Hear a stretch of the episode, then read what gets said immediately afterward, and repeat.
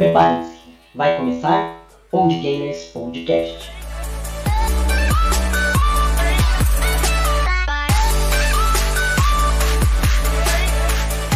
Sejam todos bem-vindos a este podcast Sônico. Eu sou o Cláudio. Quem nasceu para Player 1 nunca será Player 2. Diegão aqui. E eu sou o Paulo. Muito bem, estamos aqui para o nosso 17 episódio. E hoje nós vamos falar do que, Paulo? Hoje vamos falar dos 10 melhores jogos de PlayStation 1. É Paulo, mas é 10, os 10 melhores jogos de acordo com a E3? Não. É de acordo com a revista Game Power, Cláudio? Claro que não. É de acordo ao quê? As nossas opiniões, é claro, sempre as nossas opiniões. Por quê? É, eu acho que não tem nada a ver a gente falar de jogos que outros fizeram a lista e que outros consideram os melhores, mas que muitas vezes por vários motivos, principalmente o financeiro, a gente não teve a possibilidade de jogar. é verdade. E como são jogos é, antigos, também não, não vai ter o mesmo sentimento para nós se nós jogássemos agora. Então o importante é que esses são os 10 melhores jogos, segundo a opinião dos quais os 10, pelo menos um de nós teve a possibilidade de jogá-lo. De jogá-los, né? Então é isso. Mas antes de nós começarmos a falar sobre os 10 melhores jogos para o PlayStation 1, eu queria deixar aqui primeiro a minha moção de repúdio, que eu quero os 10 melhores do Xbox é verdade. Não, mas assim, ó. Vale lembrar que, como é os 10 melhores do PlayStation 1, provavelmente saiu para Xbox também. O tijolão. Ah, sim, com certeza. Provavelmente, Não, é. é. é. E também eu tô brincando, mas eu acho que na época do PlayStation 1 ele era. Não é, tinha. É, não, no, o Xbox ainda tava ali. Tava começando, na, na verdade, era aquele modelo antigo, né? Aquele modelo, o aquele modelo estranho lá. Então, yeah. é, é isso aí. Só uma, uma tentativa aí de. Mas os 10 melhores do Nintendo tem. E o Nintendista nem se manifesta. Não, não tá nem. Tá não. não, tá nem aí. Tá Esse nem aí. pessoal vive em outra jogar, dimensão. Não, ele é. quer jogar, o negócio é jogar. Mas vamos lá. É. Agora é o momento de quem? aquele do... cara amarelo que vem para ilustrar os nossos momentos e Bob Esponja. não? não? Ah, desculpa, não, achei que fosse. Não, não, não por enquanto não é ele ainda. Mas é. Ele vem a brilhantar o nosso momento de podcast, porque às vezes as pessoas falam assim, nossa, mas vocês só falam de jogos. Não, tem esse momento assim que ele acho que supera tudo que a gente vai falar aqui. Porque são, é importantíssimo a opinião deste homem. Homer Simpson é, é ele. E ele vem com o, o seguinte é. ditado, podemos dizer assim: Não importa o quão bom você é em alguma coisa existem mais ou menos um milhão de pessoas melhores do que você fazendo esta mesma coisa. Então, gente, desista, não comece. Entende? Porque que, que motivador, e cada dia que passa ele tá motivando mais a gente. Obrigado, Homer. Muito obrigado. É, tem algumas palavras dele são meio, meio pesadas, né? Meio? Porra, só é mais leve que ele. Pesa uns 380 quilos. É. Mas vamos lá então. Agora chegou o momento de nós entrarmos no tema de hoje. Round one. Podemos ir então? Ok. Vamos lá. Cara, esse primeiro jogo, esse jogo que eu vou falar aqui é um jogo que me traz muita, mas muita, mas muita nostalgia. Que é o Crash Bandicoot. Vou contar um pouquinho da história dele rapidinho, depois eu conto um pouco da minha experiência. Crash Bandicoot é uma série de jogos criada por Andy Gavin e Jason Rubin, fundadores da Naughty Dog. A série consiste basicamente nas, nas aventuras do Bandicoot, geneticamente alterado Crash, que luta para impedir os planos do cientista do mal, Neil Cortex, e seus lacaios. A história do jogo se passa nas fictícias ilhas Umpa, um arquipélago situado na costa noroeste da Austrália, mas outros lugares são revelados. A série começou em 1996 e no momento a franquia contém um total de 18 jogos diferentes e já venderam mais 56 milhões e meio de cópias no mundo todo, se tornando uma das, mai- uma das séries de jogos eletrônicos mais vendidas de sempre. A série se tornou tão popular, mas tão popular, que uma nova espécie de Bandicoots fossilizados foi nomeada literalmente de Crash Bandicoot. É, impressão minha é o mesmo nome, não entendi não, mas demorou. As frutas Wumpa, que parecem em todos os jogos, são frutas fictícias, baseadas em pêssegos, com cor interna diferenciada e um sabor forte e doce. Cara, esse ano de 96 era o ano que eu estava na minha sétima série na escola. E eu ia no. Eu morava num bairro chamado Novo Horizonte. E eu ia na casa de um primo meu, no Paraíso Sol, que ele era o Playba. Ele era o nosso Playba. Antes ele tinha o, o Super Nintendo, depois ele conquistou o PlayStation 1. E a gente jogava muito Crash na casa dele, cara. Era muito doido, muito doido. Imagina, 65 crianças e dois controles. onde só um onde só um jogava. Sempre começava muito bem, mas depois acabava sempre em briga. Era triste. E a gente era sempre expulso da casa dele depois. Queria deixar aqui um, um abraço pro Felipe e Rômulo, os donos do PlayStation. É isso. Só queria falar disso aí.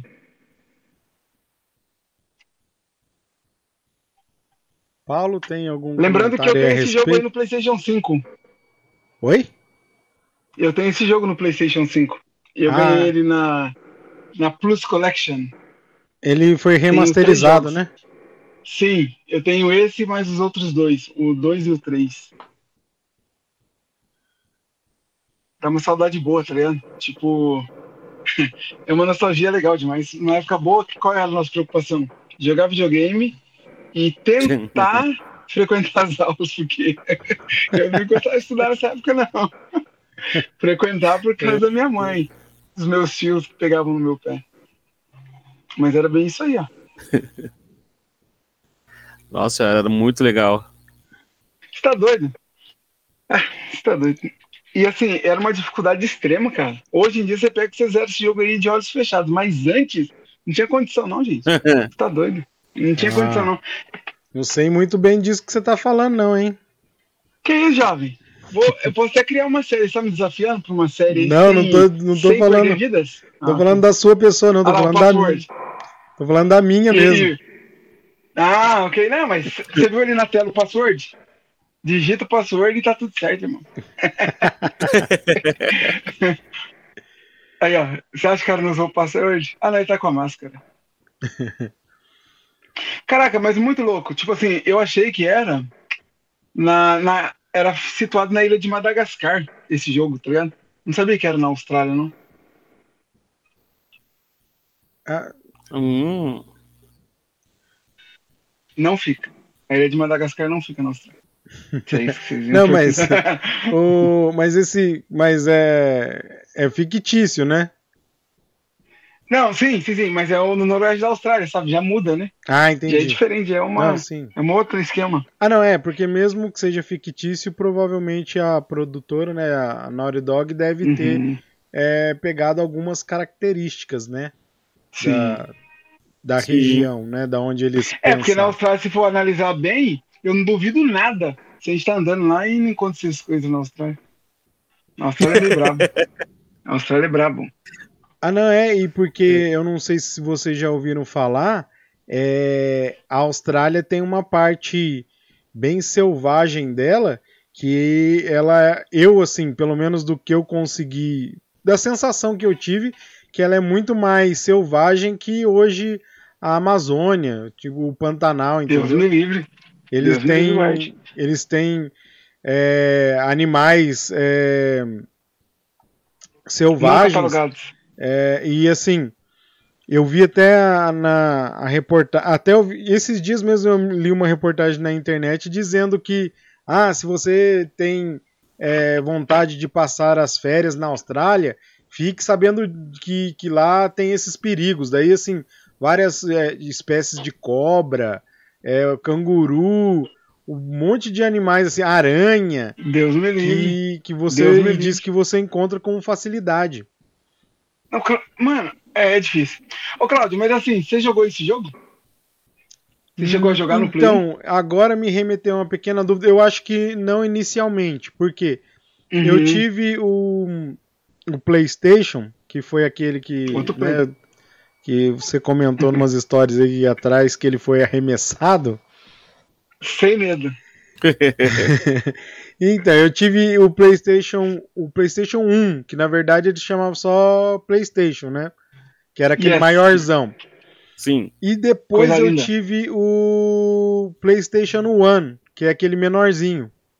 Ah, sei. Que safado. É.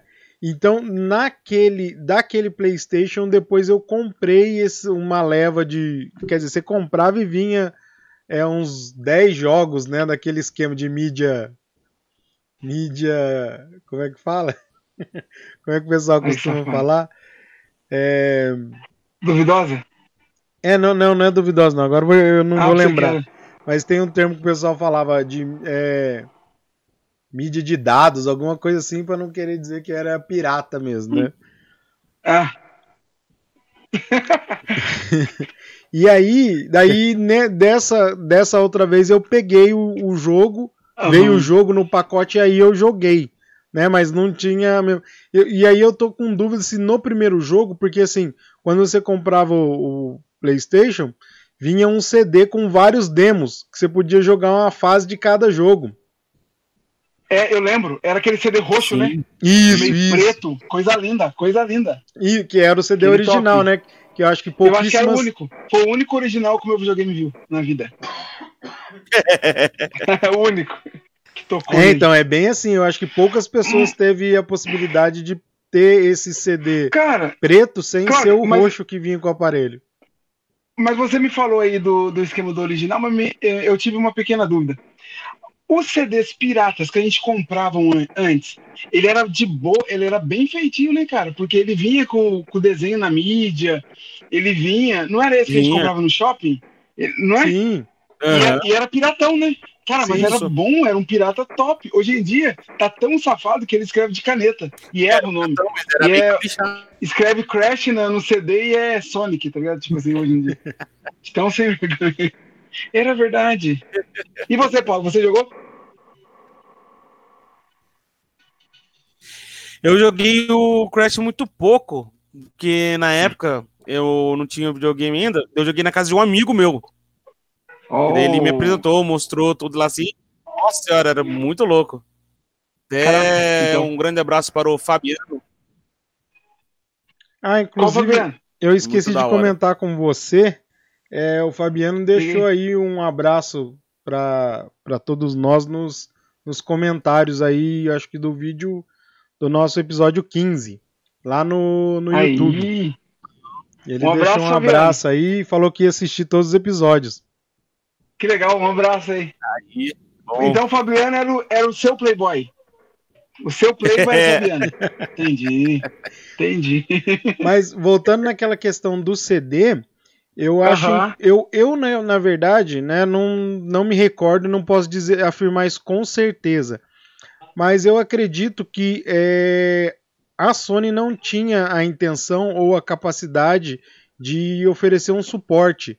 Então, é, não lembro que você encontrava os CDs originais com facilidade aqui no Brasil. Você não ia assim, tipo, Ah, Entendeu? Então, até por essa questão, o, os CDs piratas eram os CDs originais que a gente conhecia, que a gente tinha acesso fácil. Exato, é isso que eu penso. Por isso que eu achava que a gente jogava original. Por causa disso. Que eram CDs excelentes, cara. Era a capinha da hora, o encarte, o encarte bom, a mídia era vinha com adesivinho, quiçá quando não vinham pintadas, é. lembra? Tínhamos que vinham pintadas. Ah, sim, era, é, era impressa, era a né? pirataria. Era, era a pirataria. A mídia vinha com o desenho, é. O, como encarte impresso na própria, na própria mídia, né? É, top demais, top de linha mesmo. Sim. Verdade. Bom, então vamos agora para Fecha o nosso.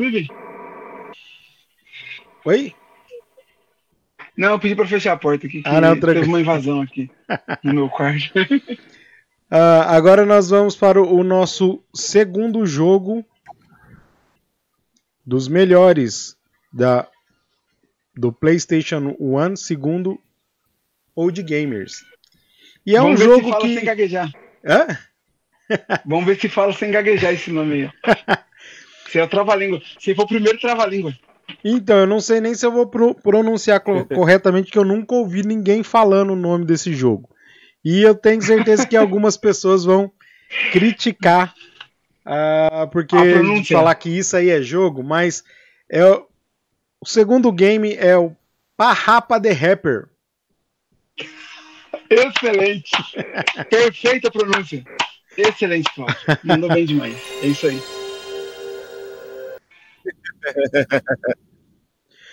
E Parrapa the Rapper é um videojogo de música criado pela por Masaya Matsura, o músico de banda pop de rock japonesa PCS. Eu acho Sai. que é esse é o nome. Né? Em sua companhia de jogos, a Nana Ocean. é nome legal demais.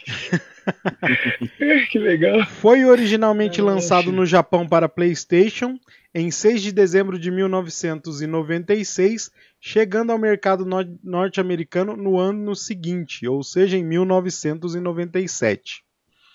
Após vender 937.976 cópias no Japão em 1997, Exato.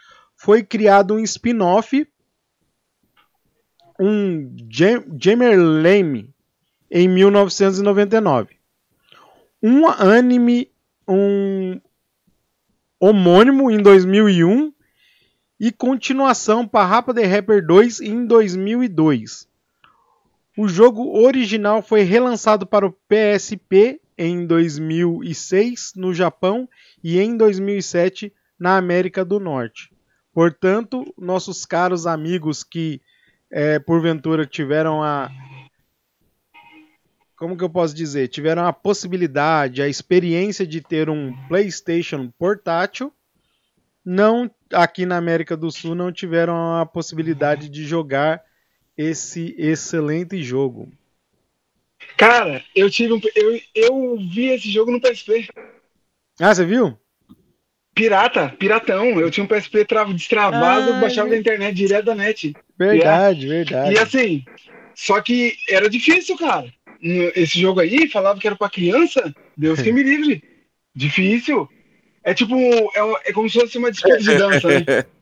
Isso, é. Que é, essa. é, é, então, é justamente isso. É uma disputa de dança. A gente, a gente pode ver que ali em cima, no topo da, da imagem ali, aparece uma, uma linha pontilhada e aí vai aparecendo quais botões do, do, do joystick você tem que pressionar. E primeiro o mestre faz, o mestre Cebola aí, ele faz e o nosso cachorrinho rapper aí ele tenta é, imitar, né? E aí você tem no canto esquerdo, no canto direito, você tem ali o que, que a gente pode chamar de um termômetro, aonde vai vai dizendo assim se você, se você está bom, mal ou quente, né? Que é que você está arrebentando. E a última opção ali é, não sei que é a W full. É tá... tipo Como se. Tipo perfect. Quando você desse um perfect, ligado? Ah, entendi. E aí, se É, você não sei que ela fica, esteja aí embaixo. Se você fica Não, não, não, desculpa, desculpa. Esse aí é que você tá errando tudo. Foi mal. Foi mal. É tipo assim, awakeful. Tipo assim, você tá totalmente Ah, fraco, tá ligado? É. Quando você falou, eu falei assim, bom, eu lembrava Não, que quando você ficava muito tempo ali embaixo, Hum. o jogo a- às vezes até cortava É. a música na, na- no meio, né? É, então, agora que eu. Eu lembrei agora. É que eu só ficava nesse. era só ne- esse era o meu nível. Então, e, e assim, é, é o que você falou. É, o jogo era muito difícil, principalmente na- na- nas fases. É, as fases iniciais até. A primeira fa fase iniciais, não, a primeira fase lá do Mestre Cebola era até De boa. tranquilo na primeira, segunda etapa. Aí na terceira apertava, mas dava pra passar. Mas depois disso, não tinha jeito, não. Era ruim mesmo. Eu lembro. Vou, até, vou colocar o áudio até para os nossos é, se- seguidores aí pod- poder sentir a, como que funcionava mais ou menos.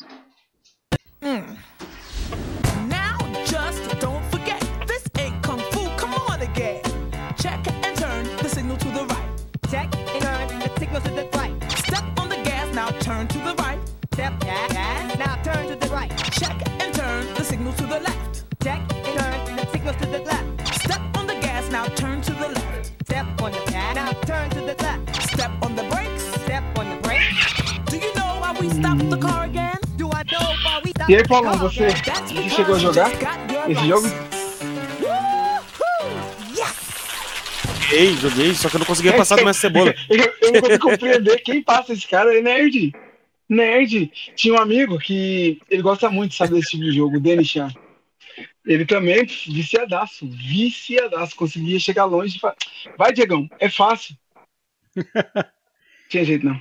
E assim, Sim. pra, ele é mais ou menos também outro comparativo que a gente pode fazer, ele é mais ou menos como aquele jogo Gênios, né? Uhum. Onde você Sim, sim. acendia amarelo, verde, vermelho. Daí você, ah, amarelo, verde, vermelho. É, então é mais ou menos nesse Legal, ritmo, né? Nessa. Uhum. Eu não sei como que chama, você sabe como é que chama esse tipo de jogo? É, siga o mestre. Caramba.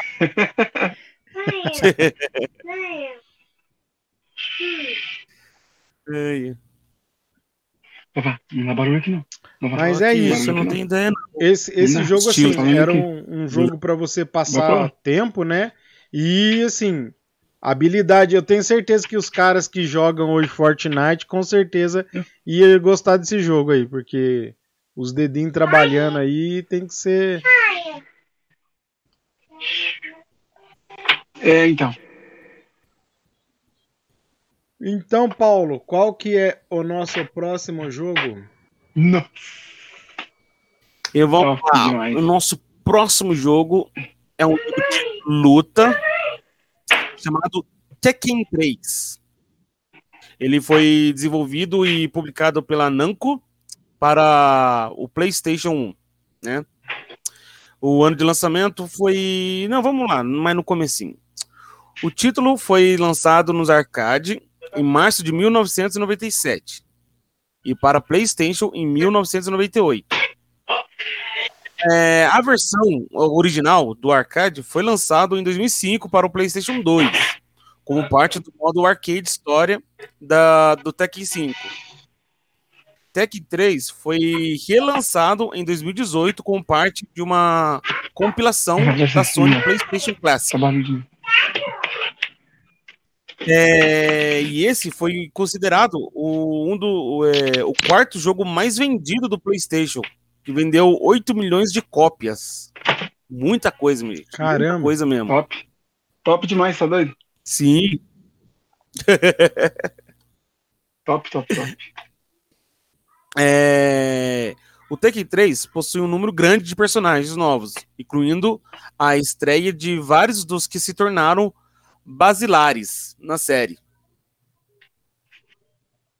Basilares, essa é a palavra eu nunca tinha escutado, gente. Basilares. Basilares é o que se tornou. É, é, é, no caso, assim, né? São personagens que depois ficou como básico, assim, né? No jogo. Sempre Ah. teve vai Gastou, ter, entendeu? gastou na Aurélia, hein? Eita! Gastou. Esse aí, co- esse aí gastou, seguiu a pauta. firmeza. Seguiu a risca. firmeza agora. Ai, é, E somando com esses personagens novos, somando 23 personagens no total. É, A versão caseira inclui um novo modo, o Beaten Up do, do Tekken, chamado Tekken Force. Assim Top como o modo demais. bônus Tekken Ball. E o que, que você achou desse Tekken Ball? Tekken Ball eu não Você lembro de ter jogado, não, mas só o. Tekken Force, que era de fase. Coisa linda. Coisa linda. Cara, o. Não, o Tech Force ficou legal mesmo, ficou bom, Top. cara. Você. Hã?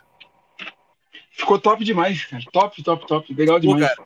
Mas daí eu não lembrava desse Taking Ball. Daí eu resolvi dar uma pesquisada para ver o que era. Meu Deus, gente. É tipo assim, o cenário que eu vi, pelo menos, era uma praia com aquelas bolas grandona colorida assim.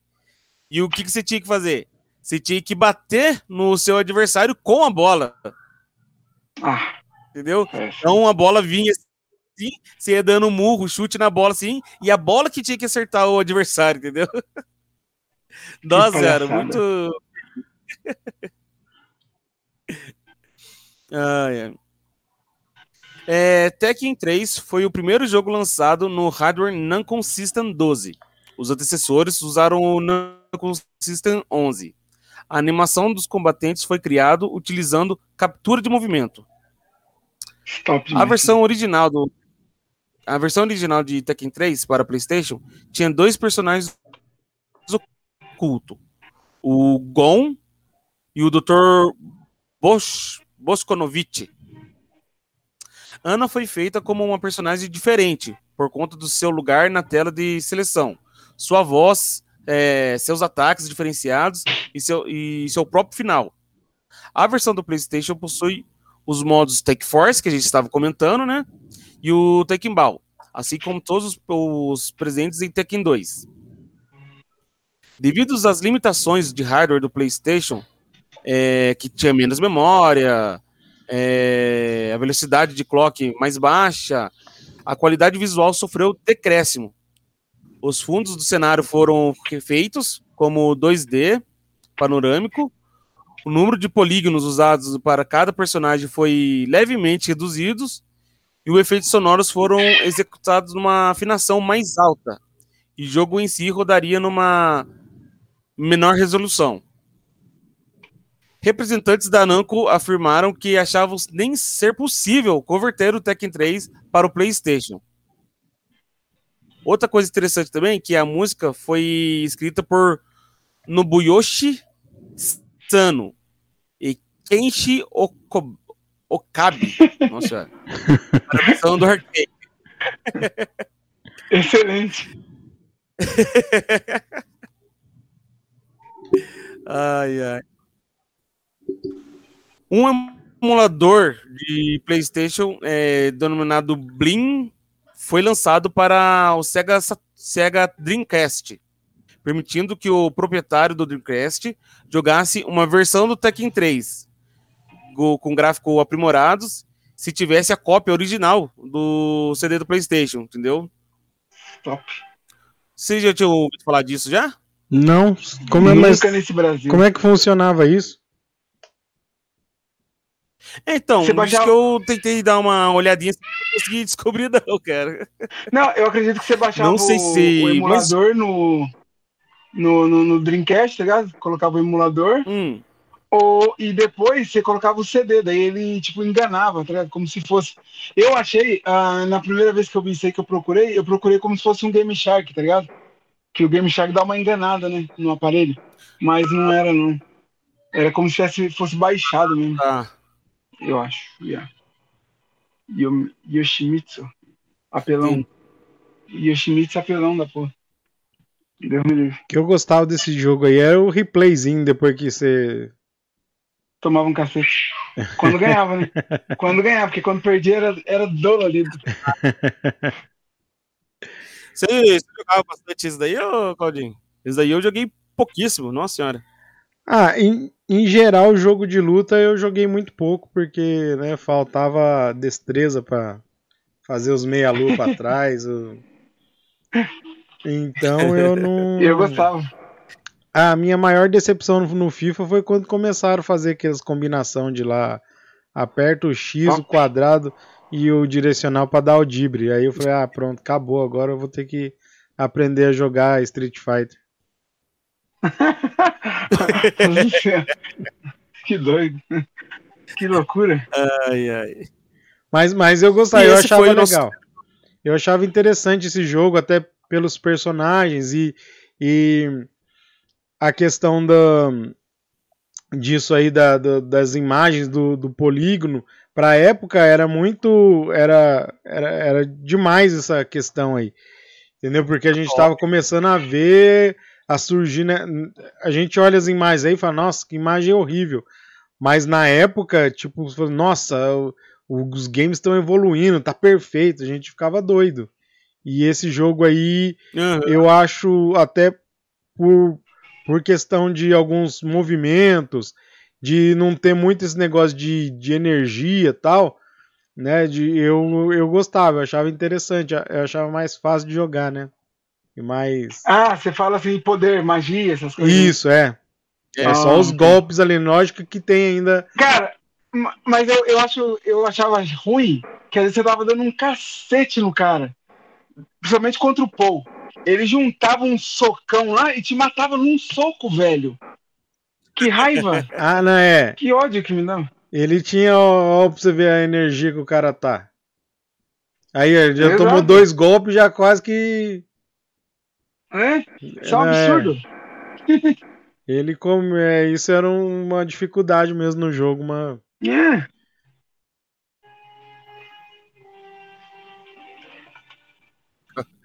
Já era? Esse Lau aí fazia referência ao, Bruce ao Bruce Lindo. Lee, né? Ao Bruce Lindo. Sim, agora a única Tinha um coisa que eu Oi? E tinha um outro personagem aí que fazia referência ao Jack Chan.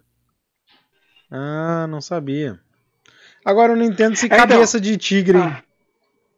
Não, eu, a história dele é legal demais. Ele é um lutador de. Ele era lutador de luta livre, de WWE. E ele, ele é um herói no México. Um herói, um herói, um herói, um herói. Ah, então é uma E máscara. É uma máscara. E ele foi criado no orfanato, tá ligado? E ele entrou nesse campeonato, no, Tek- no campeonato Tekken, justamente com o prêmio, com o dinheiro do prêmio, ele reformar o, o, o orfanato que ele viveu, entende? Ah, no entanto, legal. que se você ver, depois tem o Armor King, que é o outro, que é o discípulo dele. Porque o King mesmo tá velho. Daí é essa a história dele. É uma Ah. máscara, ele é um lutador de luta livre. Yeah. Ah, Então, antes de saber disso, eu achava ridículo esse personagem, por causa da cabecinha de tigre. Não, mas eu ainda acho ridículo ainda. Legal é essa tartaruga aí. Legal é esse dinossauro. É, então de podia, quando ele tomasse um socão no final, a cabeça voar fora, né? Poderia mesmo. E, e sabe o que eu acho que ficou bem É. legal nesse TQI? Foi com a, o Ed, que é o capoeirista, tá ligado? Que 95% da galera jogava com ele. E Sim. também tem o Haurang, que eu gostava demais por conta do Taekwondo. Tá ligado? O cara era top. Ah, tá. E eu ficava tão impressionado, porque os golpes que ele fazia, a movimentação dele, era o Taekwondo puro, cara. E eu ficava doido, doido, doido. Isso eu achava Ah, muito doido. Eu Mas achava o- um absurdo a pessoa que jogava com o Haurang com a roupa de motoqueiro, porque tinha que jogar ele com o Dobo, que é o uniforme Taekwondo, eu acho que tinha que ser assim. ah, Quando eu entendi. via com o uniforme motoqueiro, eu chorava. Foda.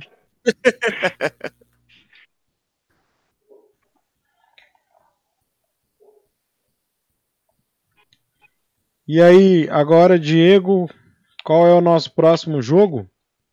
Agora vamos falar dela. Dela! A musa da minha infância, a senhorita Lara. Eu chamo ela de Larinha.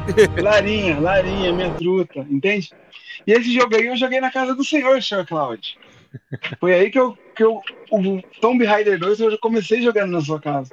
Um jogo excelente, excelente, excelente. Claro que eu fazia os códigos, né? Com É. certeza. Que eu não vou nem dizer que foi você que ensinou. Não adianta você rir como se, se eu estivesse errado, entende? ok? Tomb Raider, ele é o segundo jogo de computador e videogames da série Tomb Raider. Foi desenvolvido pela Core Design e publicado pela Eidos Interactive. E originalmente ele foi lançado para computador e PlayStation no ano de 1997. Aí a gente já tinha exclusividade, ninguém se ligou nessa época. Já tinha meio que um pá! É brincadeira. A história do Tomb Raider 2 fala sobre uma mística adaga de Xi'an, é, que era uma arma, é, uma arma que nos tempos antigos era usada pelo imperador da China para comandar seu exército.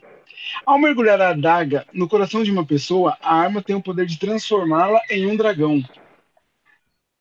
Daí um flashback, é, um flashback revela que a última batalha que foi travada pela adaga terminou em derrota, quando os monges guerreiros do Tibete conseguiram remover a faca do coração do imperador. A adaga voltou para o seu lugar na grande muralha e foi guardada por séculos. Tava lá quieta, quieta, tranquila. Não tinha dragão, não tinha guerra, não tinha nada. Daí o que que Larinha fez? Porque Larinha, Larinha não tem muita paciência da vida. Daí ela recebeu a missão de achar a adaga de Xian, que é uma adaga, como eu disse, com poderes místicos, cujo o poder é, transfor- é se transformar num terrível dragão.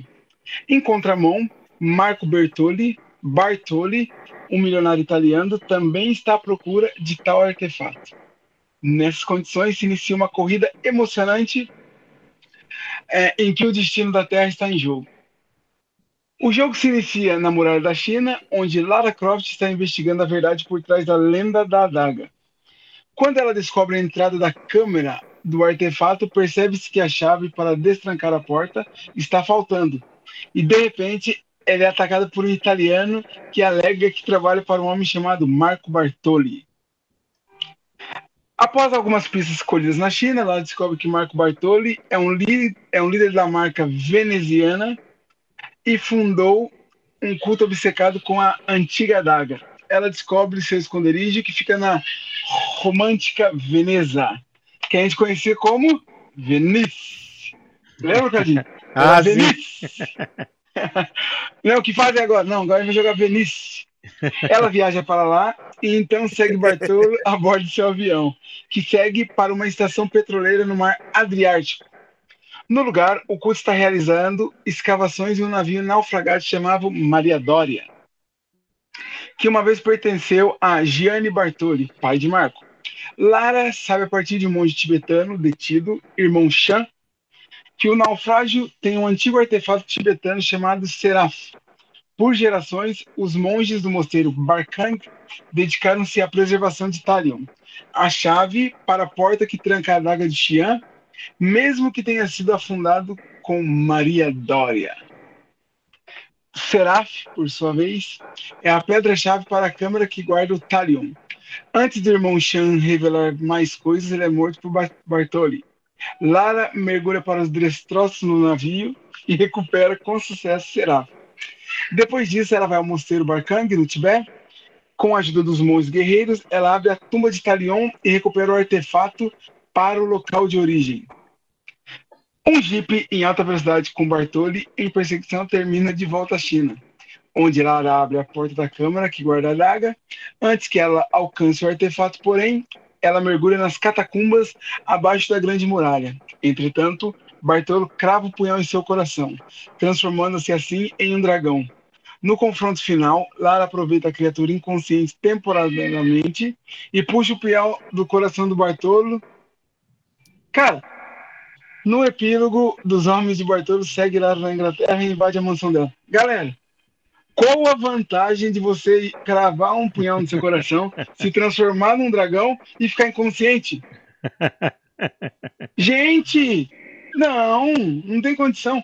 E outra, Lara não foi ligeira. Porque se ela fosse esperta, ela tinha colocado um punhal falso. Na hora que ele cravasse, ele ia morrer só. Poderia- Poderia ter feito isso. Poderia. Cara, esse jogo era muito doido. Mas que eu acontece, consegui zerar ele. Acontece Ah, que aí. ele não leu Era. os manual de instruções, né? O efeito colateral, né? É, falou É. assim: tenha certeza que você está numa câmara isolado, porque após apunhalar seu próprio coração, você ficará inconsciente por algumas horas. É. Aí É trouxa. Ou seja, trouxa. É o trouxa. ele pensou que era Goku. Sabe o que, que é muito legal desse jogo? Apesar que o Goku coisas- também leva umas horas pra, pra transformar no Super Goku é um Saiyajin. trouxa. Não, não, Goku é um. Não, umas horas? Uns dias. É, leva três Na- episódios, na- fica lá. Não Hum. só demora, mais demorado que ele se transformar em Super Saiyajin é a destruição daquele planeta lá, na NEC, Ah, que levou cinco meses. Mas olha Ah, é. só, o que acontece é o seguinte, o... uma nostalgia muito louca desse aí, o- a primeira coisa que eu achava legal é quando a gente estava no alto de alguma coisa e ia pular na água, dava pra ir apertando os botões e ela ia fazendo como se fosse salto ornamental. Lembra? ah, sim, Que louco. louco. Ia fazendo um monte de manobra e afundava. Outra coisa também que eu achava legal era os códigos das armas. Que era legal demais. Isso eu gostava demais. Eu gostei. Ó, Era bom demais. Jogar com a dupla Uzi era top, top, top. E sem contar que era o, ma- era o mais perto que a gente chegava de uma mulher seminua, né? Naquela época. Um shortinho desse, né? Por isso que, que eu fui muito apaixonado pela Larinha. Era legal demais. É, Esse, esse jogo foi top. Daí estragaram no 3, né? Olha lá, esses tigres aí, ó. Com a arminha, até dó deles. Eu com as duas Uzi. Mas assim, eu acho que o 3 estragaram, porque o 3, quando você ia fazer o código, ele explodia. Lembra? Não, não lembro disso. Tinha raiva. É, ele- o mesmo código, quando você digitava o mesmo código, explodia. Mas ele tinha um esquema que você tinha que ficar de frente pro norte. Tinha um código, mas era muito mais complexo. vendo? Ah, entendi. Eu não gostava, não. Não curtia. Olha que tchutchuca. Rapaz, não é possível que ninguém se apaixonou por essa mulher nessa época. não é possível. É, então, eu Que até a fiz uma. Que Até coloquei no Instagram lá pergunta. Hã? Que a Karina não me ouça e não me xingue nos comentários. Mas a Larinha foi o meu primeiro amor, né? Você sabe. É, meu a primeiro amor a sorte, gente não esquece nunca. a sorte sua que o- nós estamos gravando, né? Se fosse uma live, talvez pudesse acontecer alguma Tá coisa. doido? Eu poderia apanhar nessa live. Então, agora mesmo você pode ter, agora mesmo você pode ter apanhado, só que o editor vai cortar, então ninguém vai saber. Provavelmente, pode ser que eu volte no próximo quadro desse colinho fechado, inchado. Falando meu fogo. Ninguém sabe. Ai, mas, cara, é- eu, eu acho, não sei se é questão, né, como a gente era criança, mas eu vendo agora a- as imagens aí do jogo, a primeira vez que apareceu aquela águia lá foi um desespero. O tigre foi um desespero, né? Morri acho que umas duas vezes até entender como é que matava o tigre. Aí depois a gente tinha o. Quando apareceu essa águia aí, falei, nossa senhora, águia, corre, corre! E ficava num desespero. Depois aí, quando a gente vê agora, falei, nossa, o negócio é simples, o cara é só apontar a arma pra ele e descer bala. Mas naquela época, as primeiras vezes que chegava, era um desespero total, né? Nossa, doido, era, era muito doido, cara. É, foi um dos melhores jogos pra mim do PlayStation, assim. Foi um dos melhores mesmo, cara. Um dos, um, putz, que me remete a muita, muita alegria mesmo, tá ligado? Muita alegria mesmo. É um jogo top pra mim. E, e eu acho também Pode- que é, tinha uma, uma coisa que eu não, não tenho certeza, mas eu vou dizer assim, a interação, o tipo de, de- do jogo era era uma novidade, né? O esquema, o jeito de andar. Se, se, se você, ela corria, se você segurasse o acho que o R1, ela anda- andava devagar, como se estivesse querendo ir no banheiro. Andava meio Andava, mas aí você usava esse. Quando você caminhava assim, era, era o lugar que você queria chegar na beira e tinha que ir com cuidado para não cair e tal. Então, a questão de, de você pular, o, o pulo com, com giro, tinha várias coisas assim que era. Caraca, top demais. Ó, isso me dá um desespero também. Era difícil demais, tá doido? Foi assim, eu acho que de dificuldade foi um dos jogos com- que me trouxe mais dificuldade, assim. Antes de descobrir o código, lógico. Mas, a- não, sério, pra jogar na raça, Deus me livre. Um vacilinho que você dava, Nossa você morria senhora. mesmo. Sim. E chorava. Aham. E o, e o desenvolvedor tava preocupado com isso, não. Ele não tava nem aí. É. Eu acho lógico, né? Precisa, as coisas precisam evoluir. Mas eu, Claro. e eu não tô, tô falando meio assim, né? Mas ela não tem mais esse. O, o andar dela, eles modificaram no- nos jogos atuais, né? Sim.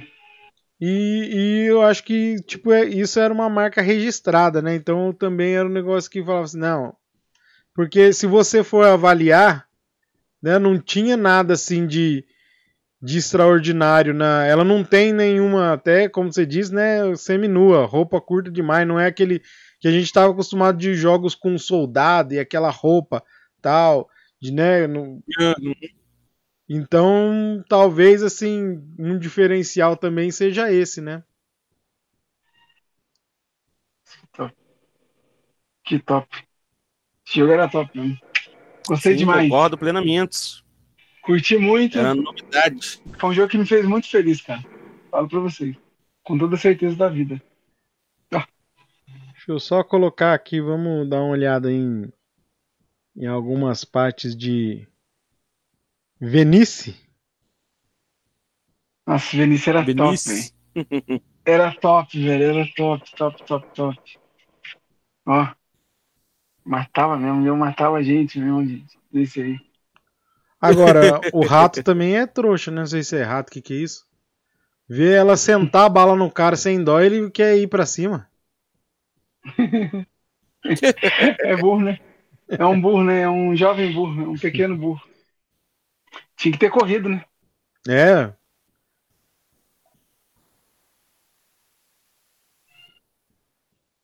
Bem legal. Bem legal mesmo. Bom, aproveitando também, assim, né? Talvez nas pessoas a gente está no quarto jogo. São, é um total de 10.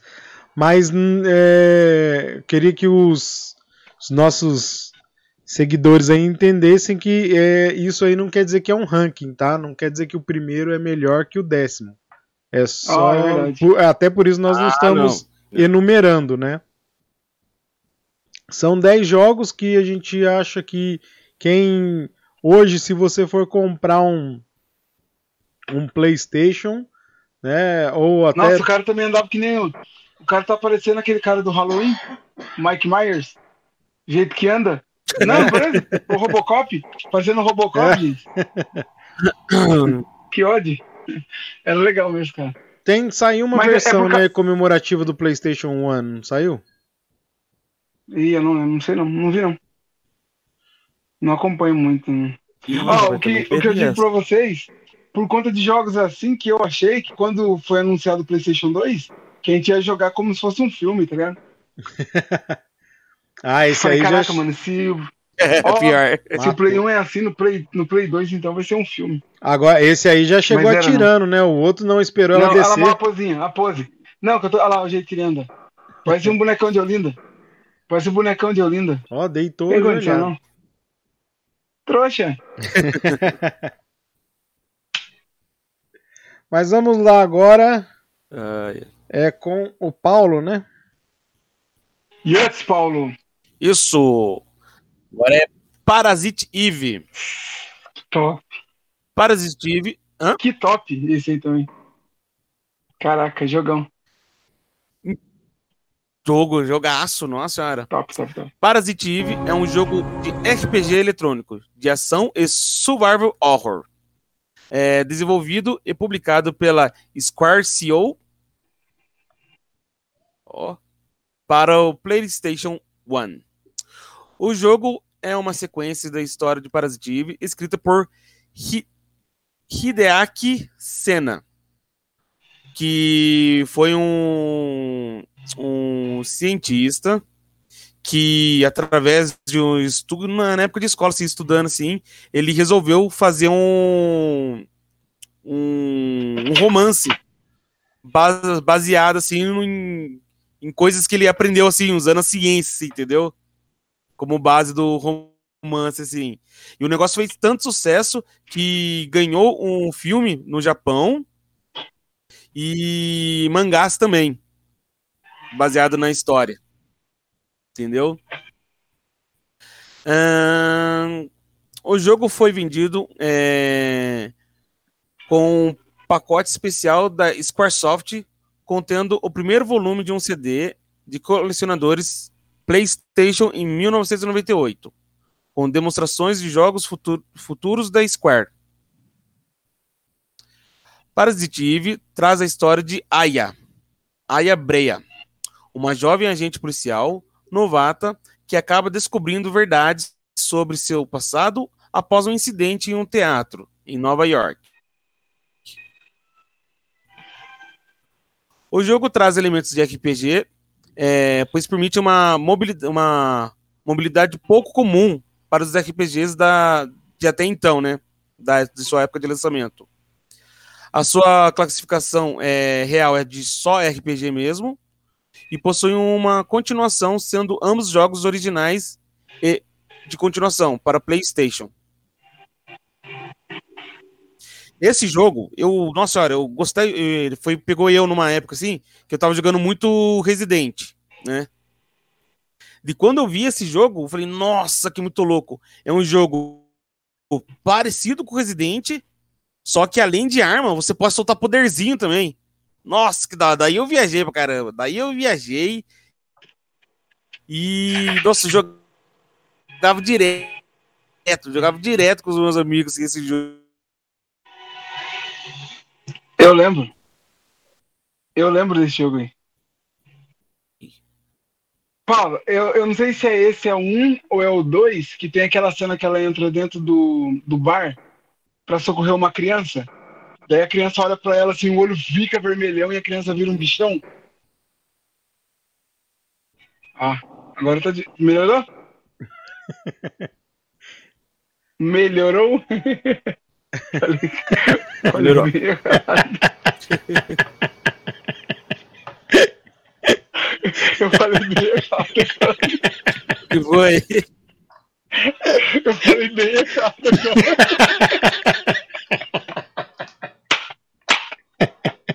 Melhorou como o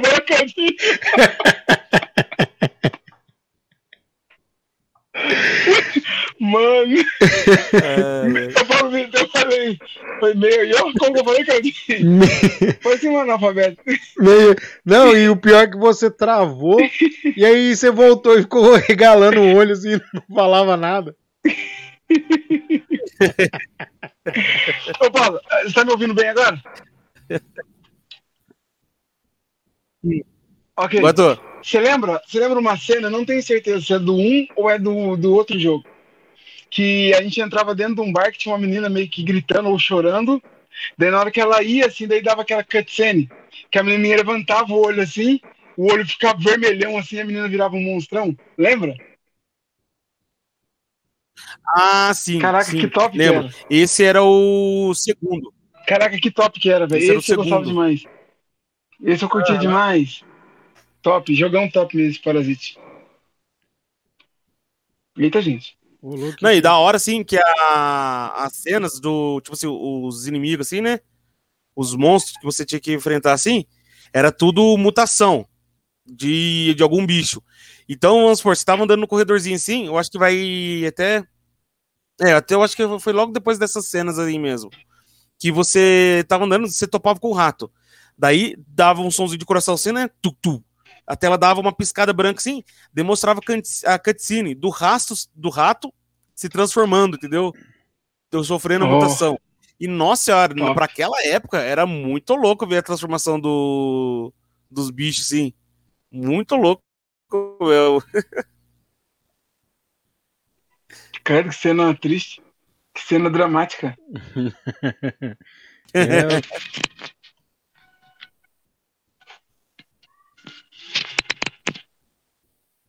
Você chegou a jogar esse, Claudius? nunca tinha visto. Não? Caraca. Nem ouvi falar. Eu, eu joguei muito na casa, na sua casa, na casa de vocês mesmo. Eu joguei muito. Mas eu acredito que eu tenha jogado mais o 2, tá ligado? Lá. Ah, tá. Acho que o 1 um não foi muito, não. Foi esse o precursor É que aí o, dessa- tem uma diferença do primeiro pro segundo na, na parte de, de batalha, assim, entendeu? Que esse daqui, ele já é bem mais parecido com um RPG mesmo, assim, sabe? Meio que por turno, assim. Você tem que esperar a sua Uhum. vez, jogar e tudo mais, assim. Ah, já o não. segundo não, o segundo é mais dinâmico, né? Ah, ok. Ah, mas aí, tipo, você, é, é, você escolhe o que, o que, como que você vai atacar e ele faz. Se for uma péssima escolha, Isso. você toma um golpe. É, e tem, tipo assim, o momento certo, assim, entendeu? De Você apertar assim, que daí dá um acerto que vai daí vai dizer se a chance de você acertar é grande ou não, entendeu? Ah, entendi. Ah, dano mais crítico e olha lá. Ok. Isso. Entendeu? Sentou a bala.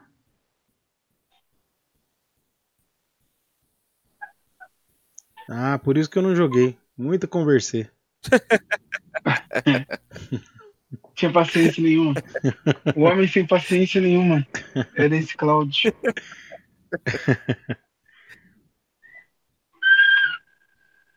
Ah, dá pra correr.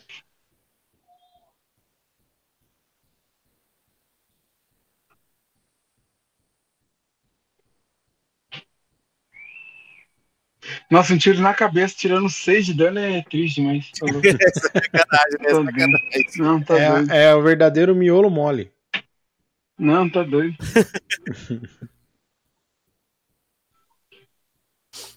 Ai.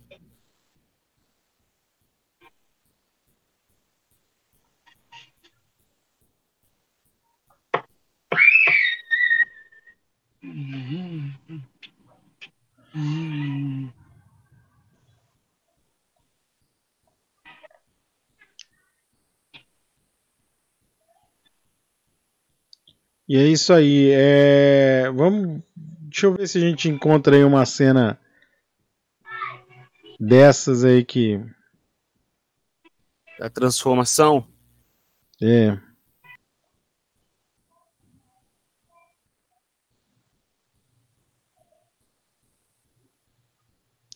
Não, né, acho meio estranho esse esse visual assim, no, esse ângulo de cima, não é ruim jogar assim? Ah, esse aí eu gostava. É, é, não. Esse eu até curti. Ah, eu acho que é mais questão de costume mesmo, assim, Ó, entendeu? dando 40. Que nem hoje. Hoje, hoje mesmo, assim, hoje em dia, se eu pego um jogo desse aí, eu já estranho pra caramba já. Porque daí tinha aquele lance, assim, tipo, da posição da câmera, daí altera a posição que você tem que apertar do, do analógico pra ele andar, entendeu? Ah, entendi. Yeah. Igual, nossa senhora, eu ralava pra caramba no, no primeiro Resident lá, porque assim, a câmera tá atrás do personagem, você aperta pra cima o analógico pra ele andar. E dependendo da sala que você mudasse, a câmera pegava você de frente, se você continuasse apertando pra cima, daí ele voltava, entendeu? Ah, tá. Então na mudança. É, eu você lembro disso. também do. O cão vai se transformar aí? Acho que não, acho que esse cara é meio fraco. Acho que, acho que é ele que leva na. Se eu não me Ele engano, na ajuda? menina, não lembro. Eu não lembro bem. Eita! Ah, louco, não apareceu a bicho parece- transformação deles? Não, já entrou. Hum.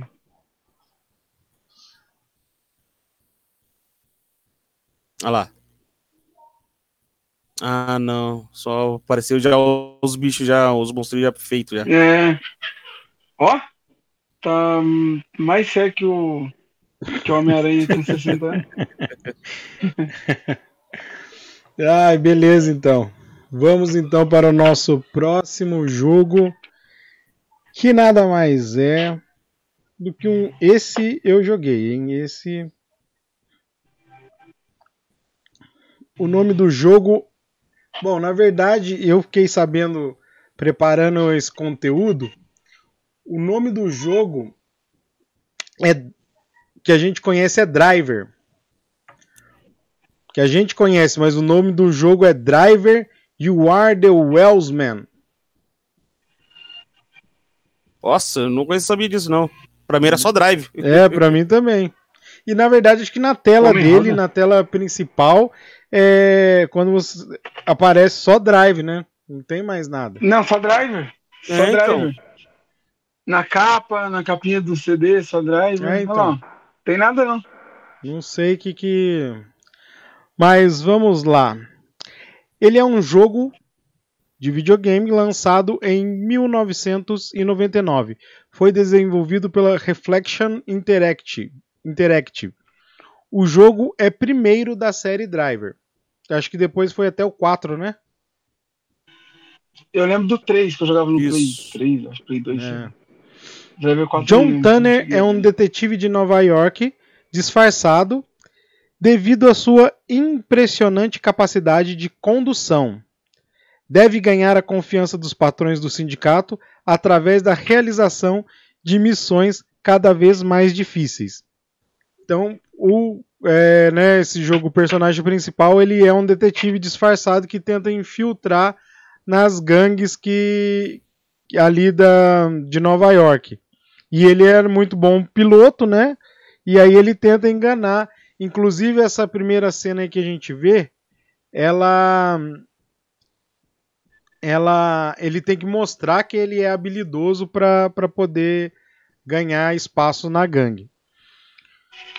O game ele é jogado em quatro cidades: Miami, São Francisco, Los Angeles e Nova York. Como muitos jogos, permanecem apenas parcialmente fiel ao layout original da cidade, mas especialmente destacados para explorar ambientes de mundo aberto. Então assim, ele foi ele é um jogo podemos até dizer de mundo aberto onde a gente teria, teria que realizar missões. Mas diferente de muitos jogos que têm saído hoje, GTA, é, ele não é muito fiel às ca- características da cidade. Não é um mapa é, realista. Ele tem ali algumas partes ou é, pontos que os desenvolvedores acharam mais importante destacar. Por exemplo, São Francisco tem aquela ladeira do bondinho. Não sei se. Então, e só que as ruas ao entorno não é semelhante às ruas também que tem lá na, na cidade de São Francisco. Hum, beleza. É, Sim. O game foi desenhado para se parecer com filmes dos anos 60 e 70 de perseguições de carro. O título e o tema de base parece ser fortemente inspirado no filme Caçador de, Mo- de Morte, de 1978, pelo diretor Walter Hill. Mais notavelmente, o nível de treinamento no início do jogo é uma cópia de uma cena no filme.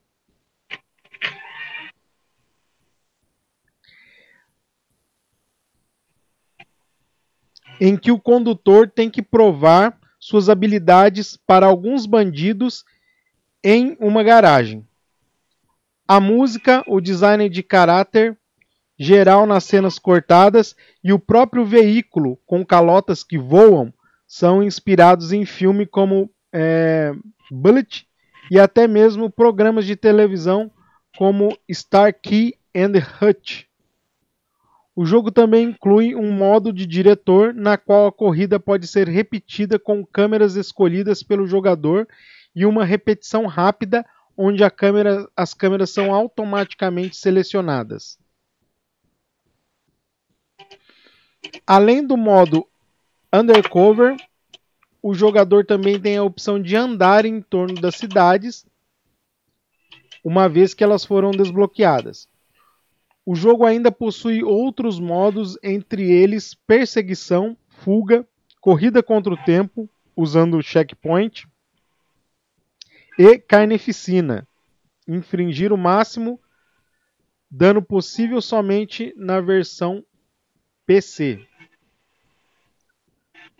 Depois do jogo ser terminado, o jogador pode usar senhas secretas como pular a missão da garagem, imunidade, super velocidade, modo de visão top-down, entre outras. Uma vez o jogo terminado na versão PC, o jogador pode dar passeio curto em Newcastle usando um Jaguar X XL, eu acho. XJ40. 40. É no 75 aqui. O mapa é extremamente limitado e serve apenas para dar uma volta na cidade natal da marca fundadora do jogo. Inicialmente foi lançado apenas para PlayStation, Windows e Mac.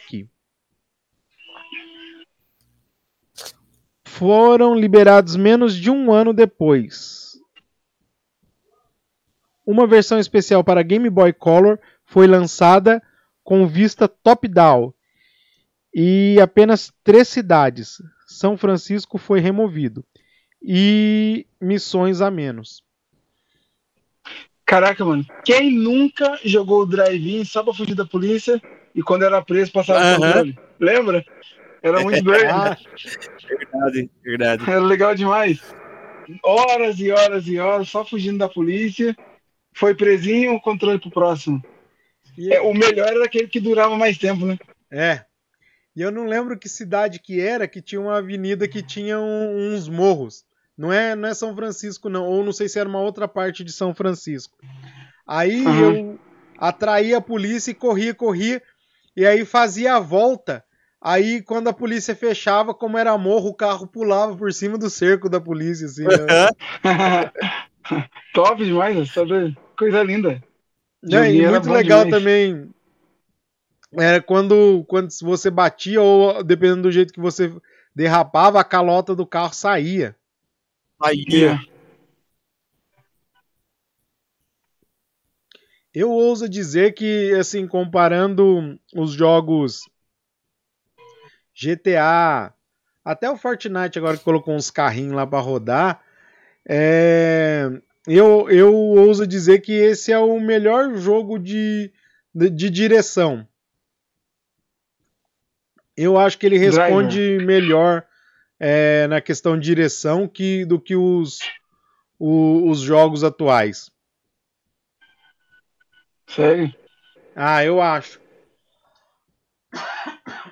Eu acho que o GTA, depois que você acostuma, depois que você joga alguns minutos, você até começa a pegar o estilo de, de direção dele, mas ele é meio estranho. O carro sai muito na curva. Hum, O carro, assim, você, às vezes você tá em pouca velocidade e o carro já sai na curva, então você não, não consegue. E não tô dizendo aquilo que, ah, assim, ah, os carros mais possantes, ele tem um pouco de instabilidade. Eu não tô, não tô falando disso, eu tô falando mesmo de, de quando você tá guiando, você quer. Você vê ó, essa derrapada que o cara deu aqui, você. É como se você puxasse, aperta o gatilho, é como se estivesse puxando o freio de mão do carro para dar cavalinho de pau. É, Uhum. Nos outros jogos não funciona assim. Entendeu? Não posso estar. Pode ser que alguém fale assim: ah, não, você não entende nada de carro. É difícil mesmo, não é fácil igual nesse jogo.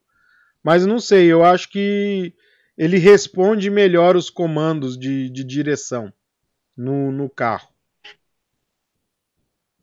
Ó. Isso que é legal, essas barreirinhas. barreirinha. Barreirinha, top. Eu acho que era com o quadrado, né? Que você olhava pra trás, não era? Isso, acho que. Segurava o quadrado, acho que olhava pra trás. né? O mais, o mais legal também era assim: você tá correndo da polícia, daí você fazia um zigue-zague entre os carros, aí você metia a visão traseira, aí você via só a polícia batendo. Pá, batia e dava, piscava branco assim, demais, né? e saía fora. Você despistava. Polícia era a ruim demais.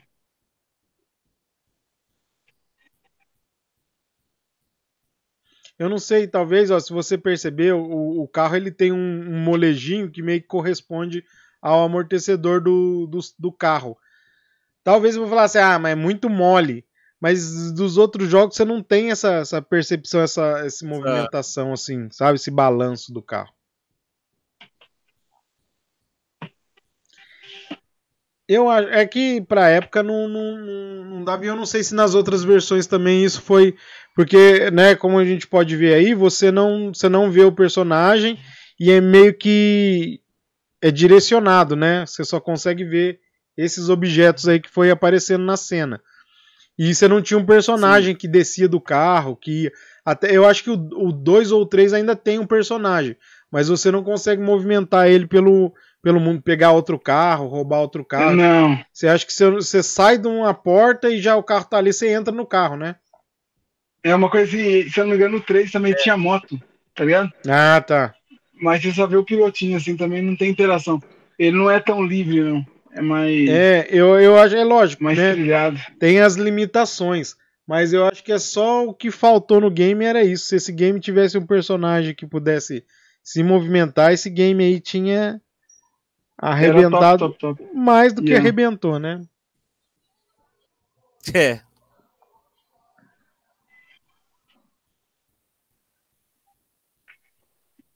Vamos dar só mais uma olhadinha aí nesse.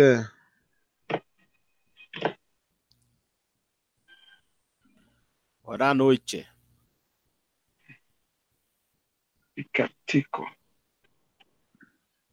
Eu nem sabia que tinha modo história. Pra mim era só fuja da polícia. Ah, é? Você não, você não jogava modo história? Não. Não, é, então. É porque geralmente eu tava na, na sua casa no final de semana, né? Daí no final de semana, Ah, é. daí era eu, era Não. uma galera, daí nós É, não, é verdade. É que o modo história pra você jogar com várias pessoas é meio chato, né? Porque não tem. Você só tem que fazer as missões. Você vai fazendo as missões. Então, assim, na hora, no momento de você compartilhar o jogo, era isso é mesmo que, que era melhor fazer. Isso é, era legal, era ver o cara se ferrar, entende? é, Polícia fechar, era legal demais. é, entendeu? daí a gente Isso que a gente gostava. fugia, né? Tinha que di- diri- É. dirigir loucamente. Era top, top, top, top. É isso aí. Então, e agora vamos pro próximo jogo, então, com o Diego. Vamos falar agora de Medalha de Honra, ou Medal of Honor. Medal of Honor é um jogo eletrônico de tiro em primeira pessoa no do ano de 1999. Foi desenvolvido pela DreamWorks Interactive e publicado pela Electronic Arts para o console PlayStation. É o primeiro título da série Medal of Honor. A sua história foi idealizada pelo cineasta Steven Spielberg. Em Medalha de Honra, o jogador controla o personagem Jimmy Patterson, um tenente que foi recrutado para os serviços estratégicos. Esse jogo ele é ambientado durante a Segunda Guerra Mundial, entre os anos de 44 e 1945. E tem- o objetivo do jogador é coletar documentos, sabotar ou destruir bases nazistas, ajudar membros da resistência francesa e eliminar soldados alemães no processo. Cara, foi um jogo top, top, top pra mim. Assim, a época, eu acho que a gente jogava muito mais medalha de honra do que Call of Duty, não é?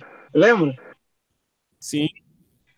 A alegria nossa era Sim, dar era- headshot, ver o capacetinho voando, o tom É. caindo. Aham. Era legal demais, cara. Sabe, eu não consigo compreender como que foi uma. Aí foi uma. Cara, foi uma franquia de sucesso a medalha de honra, tá ligado? Como que não deu certo, velho? Como que não virou, velho? Sabe? Tipo, ficou no caminho, tá ligado?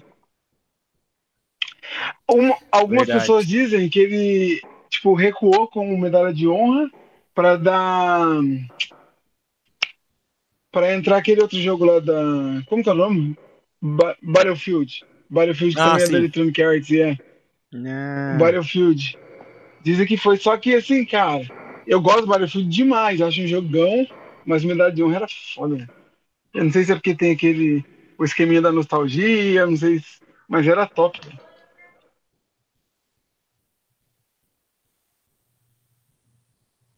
Jogão, jogão, cara. Um jogo que eu gostava demais. Esse eu joguei bastante também. Nossa senhora. Eu lembro, isso eu lembro.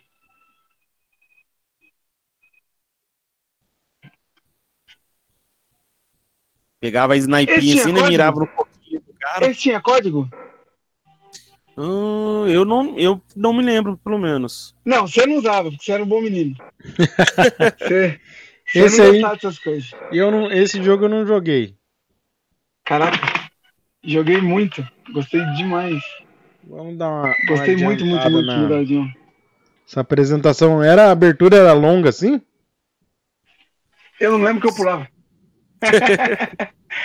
Não, mas era um pro Guinness combate. contando a história, né? Para ambientar a gente. É, então Eu ia eu vi pro- até, pro até tinha tinha cenas da, da guerra mesmo. Eu falei, caramba, os caras já usavam o podia usar, sei lá, né, imagem. Ó, que top. Top demais, tá doido, jogão. Ó, parece que tá tirando bolinha de tênis.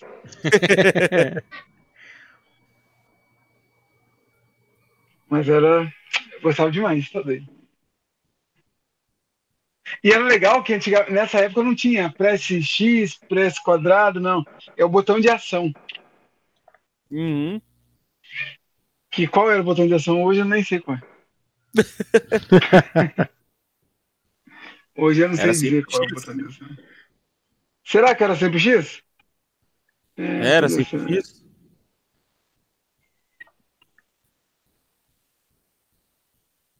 Mas era um jogão. Jogão top, top, top, top. Eu acredito que eu adiantei bem na hora que o cara tá terminando a fase. Entrou É, no... esse é o tal do Mula. Esse é o tal do Mula, né?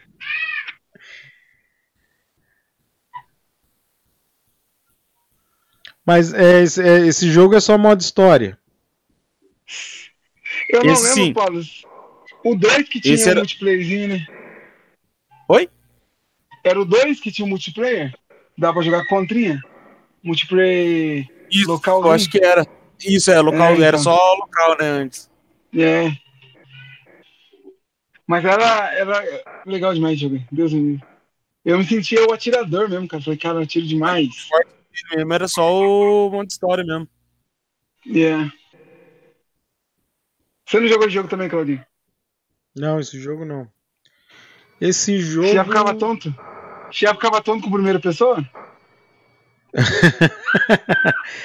Hum, não, não é nem tanto por ficar. to- Eu, eu não gosto do jogo primeira pessoa porque eu não consigo me, me situar na cena. Hum. Entendeu? Porque assim, por exemplo, nessa posição ele tá escondido ou tá aparecendo? Tá aparecendo. Não, na, naquela que ele tava no cantinho. Ah, tá. Então, isso Não, que me. Tava só apontando a arma, mas tava escondido. E a- às vezes assim, você dá um. Você tá num ambiente, daí você recua pra trás e quer entrar no, no canto da, da parede. Aí você, de costa, você bate e você não consegue ver o que, que tá em volta. Fala assim, ah, não. É. Aí eu. E como Não, né, eu sou. contar que era um cara só, né, velho? Era só você contra todo mundo, não tinha Aham. ninguém pra te ajudar. É, então, eu sou muito impaciente, aí eu pego, eu morro duas vezes já não quero mais. Eu acredito. Agora que eu tô tendo um pouquinho de paciência com Fortnite, mas tô quase querendo chutar também. Somos dois. Nossa, que tirão. Tirão parece que deu uma pedrada no cara. Mas é bem top.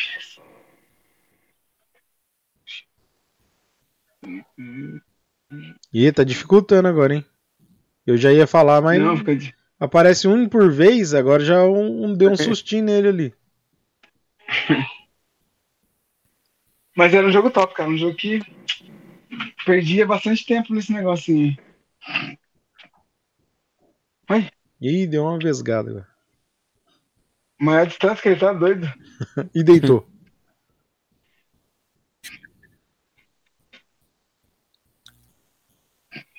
Joguinho legal. Jogão também. Marcou a infância. Mas você falou dele Na tá verdade, indo. todos os jogos marcaram nossa infância. Ah, sim. Oi? Você tá falando dele tá indo pra cima sozinho. Tem um. Um filme. Agora eu pensei e vou dar furo aqui, mas tudo bem. Tem um filme no, no, no Netflix de Até o guerra. último homem? Hã? Até o último homem? Não. Último homem. Tá. É um que o rapaz tem que levar o. Tem que avisar o pessoal lá que é uma emboscada. Que eles estão indo pra uma emboscada. E aí vai dois soldados sozinhos. Atrás do Deu pelotão. E aí, assim. ah, é. O Resgate do Soldado Ryan. Brincadeira. Ah, é só a data. É só uma data. Qual que é o nome mesmo? Ah, 1944. Tá inventando feio, né? Nossa. Sabia. Sabia que ele tava inventando. Cara, besta. Não, eu chutei pra ver se o Paulo. Mas enfim. Tem uma cena que o cara tá de noite sozinho na cidade e começa a aparecer uns cara, uns soldados lá e ele corre, esconde E aí chega uma hora que não tem jeito, ele tem que enfrentar. Que, cara, é. O ambiente é bem parecido com, com esse início aí, com essa fase do, do. Bem Eu parecido. E, e eu não sei, é- não é baseado em fatos reais, né? Mas a. Você vê que é possível acontecer isso, né? Porque o pelotão ficava tudo junto. Onde eles conquistavam, eles deixavam ali alguma tropa, uns 10 soldados, só pra garantir, né? Porque por onde Aham. a tropa passou, falou: ah, a gente rebentou tudo aqui, ninguém mais vai voltar aqui. Então ficava, daí o cara ia sozinho, tinha que enfrentar mesmo. Todos os caras espalhados pela cidade desse jeito, assim.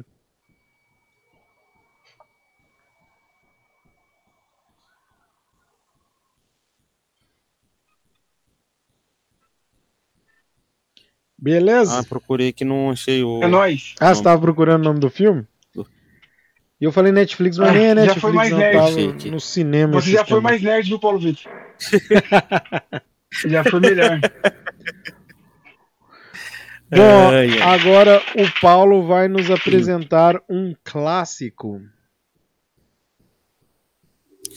Opa, esse daqui tem muita gente que jogou e sentiu aquele friozinho na espinha, hein? Silent Hill. Silent Hill é um jogo eletrônico de survival horror, publicado pela Konami e desenvolvido pela Team Silent.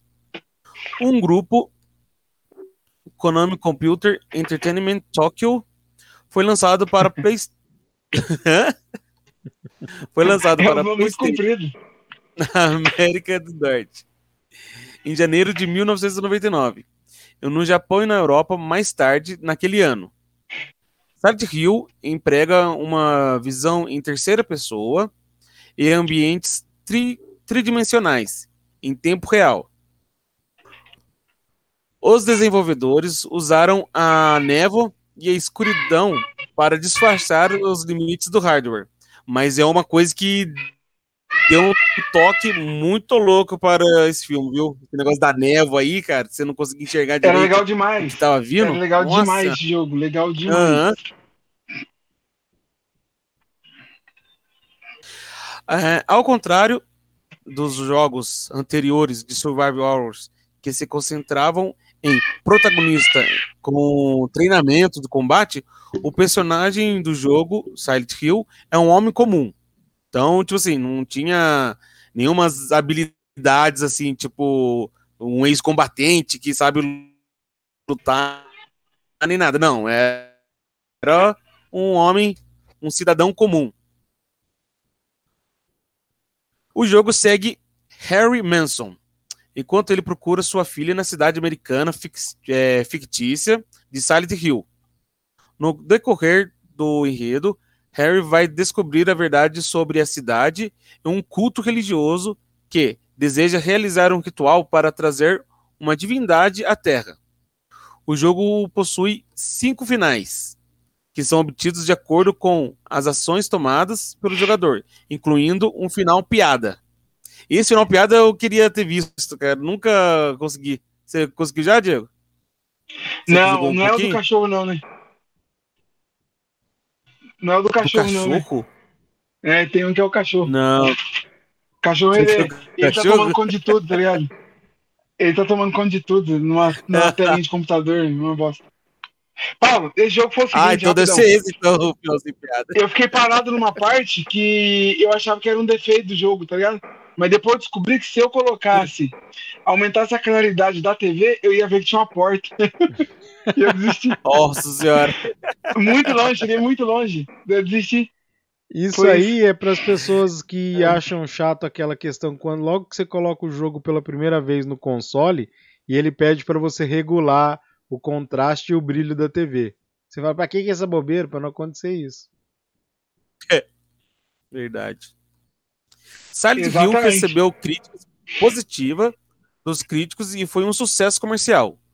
O jogo é considerado um dos mais importantes do gênero de survival horrors, afastando-se de elementos de terror de filme B, se focando no estilo de terror psicológico, enfatizando a atmosfera. Várias adaptações de Silent Hill foram lançadas, incluindo uma visual novel, um filme live action e uma reimaginação, intitulada Silent Hill Star é, Charter Memories. A sequência direta do jogo de Silent Hill 3. Foi lançado em 2003, enquanto seu predecessor, Silent Hill Origins, foi lançado em 2007. Nossa e uma coisa que eu achava bem interessante, sim, do, do, do primeiro jogo, assim, né? É que assim, você tinha névoa, você não conseguia enxergar muita coisa, e você no comecinho é, conseguia. É, você pega um rádio. E na medida que o bicho começa a aparecer, o rádio começa a chiar. Nossa senhora, que medo isso dava, cara. Porque você não enxergava o que, que tava ao seu redor e só o radinho É começando a chiar assim. Nossa É senhora. verdade. Era muito. Nossa, era. Jogo dava top também. um um medo. Cagacinho, dava o cagacinho. Isso aí trazia aquele cagacinho Dava gostoso. cagacinho. O rádio aparece aí no personagem? Acho que não, acho que tá dentro da jaqueta. Acho Não. que fica na jaqueta dele. É tá aquele. É aqueles itens que pega quando coloca assim no peitinho e some já. que É. já tá guardado. Tipo jaqueta, é. Ai, ai. E quando Cê- cê tocava fez- sirene, então? São cinco finais? Sim. Você fez quantas? Não faz pergunta difícil. né? Eu fiz só um. final. Nenhum, né? Lógico. Nenhum, né? Não, é que você falou assim, ah, eu queria fazer a final engraçada. O Eu pensei que você tinha feito as outras quatro, entendeu? Faltou só Ah, essa. então, não entendi, não. Ai, ai.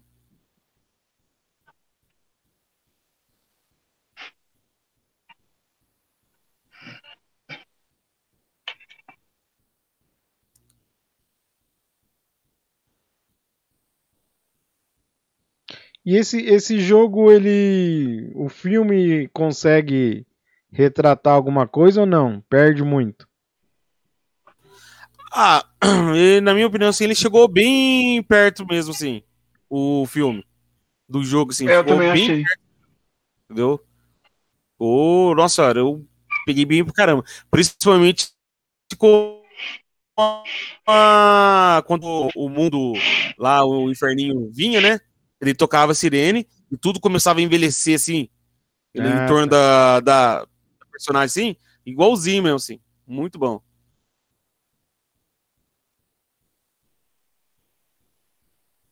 Ih, não tá dando certo não, hein? Foi pra vala. Eu acho que o cara é meio ruim. Você deve ser gameplay do Paulo Vitor jogando.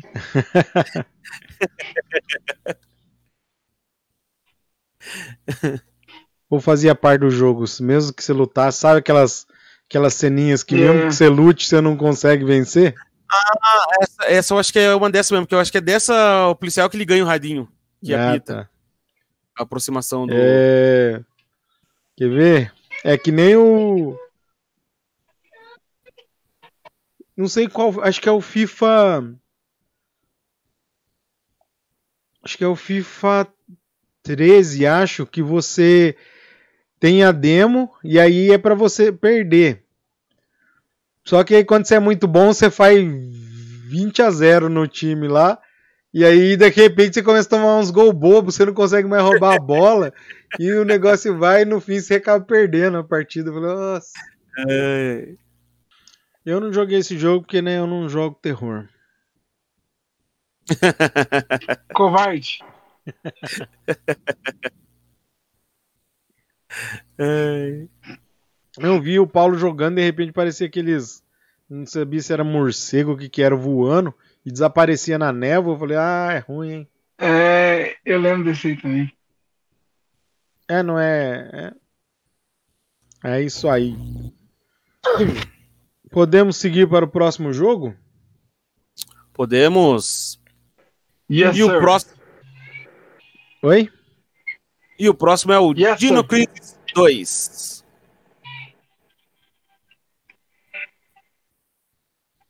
Manda bala que é com você mesmo. Dino É, Crisis o Paulo. 2 é um jogo eletrônico de Survivor Horrors e tiro em terceira pessoa, lançado em 13 de setembro de 2000 para PlayStation pela Capcom e relançado em 20 de agosto de 2002 para Microsoft Windows. Dino Crisis 2 é o segundo jogo da série sucedendo Dino Crisis. Oh, temos o Sherlock Holmes por aqui. Se não tá escrito aí, Paulo, eu não ia saber, não. Não ia saber, não. Achei que era um jogo novo mesmo. Sei lá. e foi considerado como o melhor jogo da Capcom na época, sendo avaliado como 9.2 pelo site GameSpot e 9.3 pela IGN. Ó, o negocinho era chique mesmo. É. Um ano se passou desde o início do incidente nas Ilhas Ibis, sendo agora 2 de outubro de 2011. A terceira energia, ou seja, a energia mais avançada do milênio, sofre um outro acidente, agora estando sob domínio do governo. Eles queriam realizar uma outra, outra pesquisa utilizando a máquina para trazer microorganismo vivo e células de era, da era Cretácea para os séculos de hoje. Preocupações não foram tomadas. Desculpa. Precauções não foram tomadas, o que resultou no desaparecimento da cidade Edward City e de um complexo de pesquisa militar. Em seu lugar se ocupou uma selva de um outro tempo. Os dois principais protagonistas do jogo são o tenente Dylan Morton e Regina.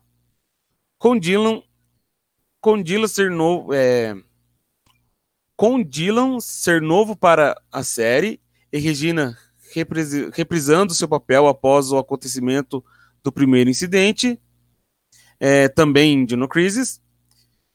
Dylan é tenente de Time Re como que é? Time Recognition and Acquisition of Tactical.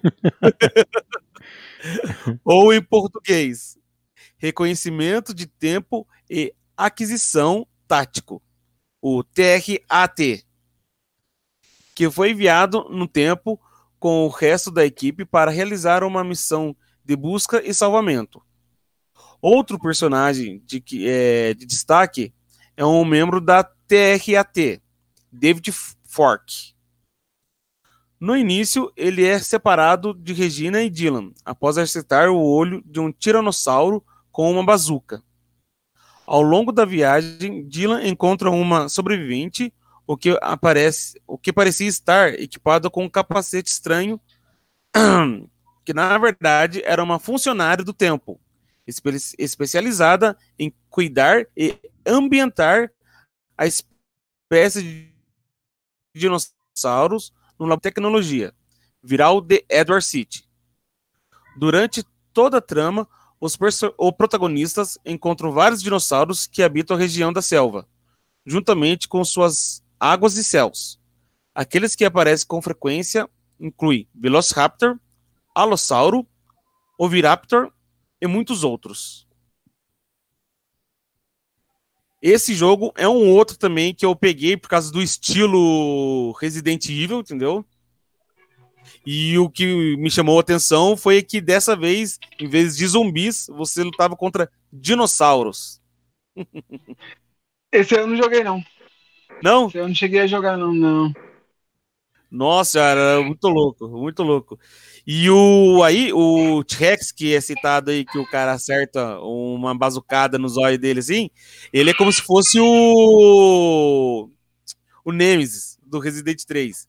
É aquele Oh. bicho que você vira e mexe, você topa com ele no mapa, assim, daí você tem que fugir dele, ou, tipo, sabe quando tem aqueles, aquelas mini batalhas, assim, que quando você ganha, você não mata o bicho, ele só foge, ou dá brecha pra você fugir, entendeu?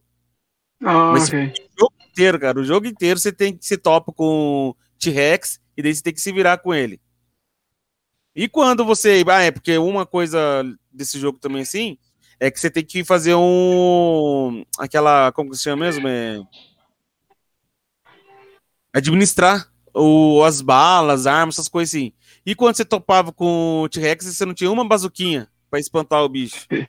Tinha que ir na pistolinha. Nossa. Ou correr, né? É. Ou fazer o que o bom faz, corre. Ah, até o, o- o- a interação de abrir porta é, imita o. É bem parecido, é a mesma, mesma, mesma produtora, né? É, né? Imitava bonito. Nossa senhora, três. Dois já tava. Aí não dá.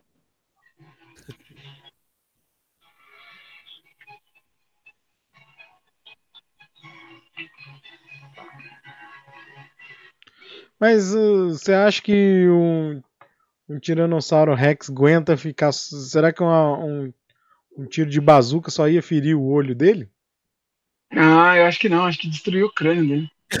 Eu acho. É, Não, também. eu acho, sei lá. ah, não, não, é. Quando, Ou Pelo menos ia matar bem com impacto, tá ligado? É. É. Se for um pouco. pensar bem, ainda bem no zóio, era pra ter derrubado o bicho. É, mas também eu também, cara. Pensar que tá um Tiranossauro Rex é, correndo entre a gente, então ele aguenta o tiro de bazuca. Não, não, sim, pra. pra... Se Foi só uma isso. pergunta assim, meio pra gente, É, mas eu acredito que não. pra gente eu viajar acredito na que- ideia, né? Mas é. É, eu lógico. acredito que ele teria, teria encontrado Jesus dos, dos dinossauros. Na hora, essa é. Com certeza. Você chegou a fazer final, Paulo? Não, eu fiquei preso no bendito, na, eu acho que foi na quarta, quarta vez que eu encontrei o T-Rex. Daí aconteceu essa situação, que daí eu não tinha granada, não tinha bazuca, não tinha nada. Só a pistolinha. Daí eu não conseguia passar o do bicho. Ah, entendi. E É. daí era Ou aquele. seja, ele não zerou nenhum jogo que ele falou aí. Ou É, seja, ele trouxe vontades. Ele trouxe só as vontades. quebrou você É. agora, hein, Paulo? Não, Quebrou desculpa, eu Paulo. mesmo. Não, desculpa, Paulo. Não foi essa a intenção. Ai, ai. Vamos dar uma adiantada aqui num outro momento.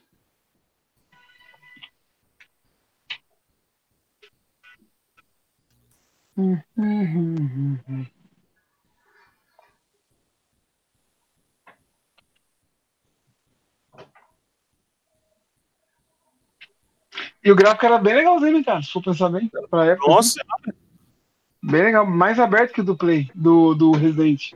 dente. Ah, eu também gostei. Eu achei o Resident eu acho muito estranho. É muito fechado, né? É, A gente é muito fechado. isso é. Parece mais a área aberta, né? Com. É. Esse eu achei legal por isso. Certo, certo. Bom, e pra gente falar do último jogo, Diego aqui vai falar pra nós sobre um clássico. Esse também é outro clássico. Spider-Man! Cara, esse é um jogo de ação que foi baseado no personagem Spider-Man.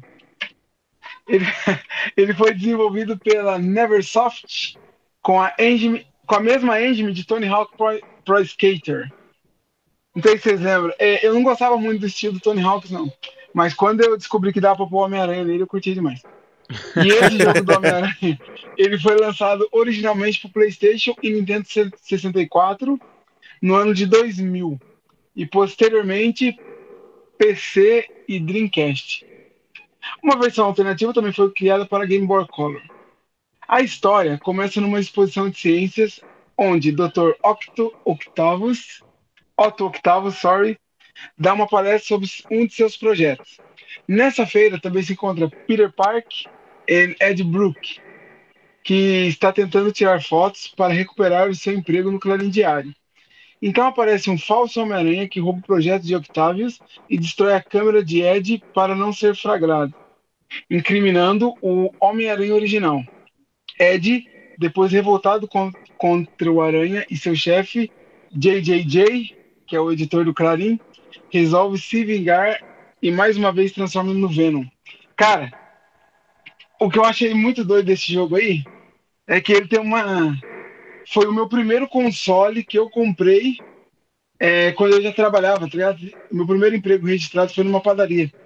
E eu lembro que a minha avó foi tirar o PlayStation 1 pra mim na, lá na cidade. Daí eu comprei ele, daí eu peguei Homem-Aranha e mais dois jogos lá. E eu só jogava Homem-Aranha, tá ligado? Era um jogo muito louco, muito, muito legal. E uma coisa que era legal, que tinha uma loja na, na minha cidade, aonde eu comprei o meu videogame, e lá você conseguia os códigos, um monte de coisa, tá ligado? Na e loja? o código desse Homem-Aranha, que ele, O cara a, já a ofereceu completo já. é o quê? O cara já oferecia o pacote completo. Jogo, Não, com certeza. E o código que tinha para liberar todas as roupas, todos os poderes, era EEW NATS.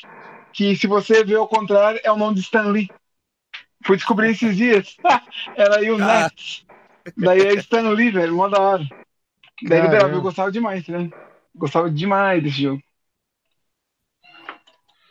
Agora, eu não vi, eu não lembro, deixa eu, a data de, ele foi lançado em 2000, certo? Aham. Bom, é que também não- e só isso não, não, não conta, não quer dizer nada, né? Mas o Dino, ah tá, Dino Crisis é de 2002, né? Yes, sir. É o que eu tô Yes. vendo a, a imagem aí, muito, achei muito, muito estranho. né? Quadrada? É, É muito quadrada. Bem quadradona.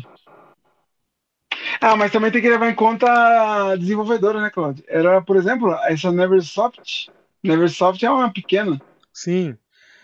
É, então, Acho que nem existe mais. é a desenvolvedora e a questão também que no, no caso pode ser que esse jogo tenha mais elementos, que é a questão da teia e ele balançar na teia e tal, Uhum. e isso acaba usando mais recurso.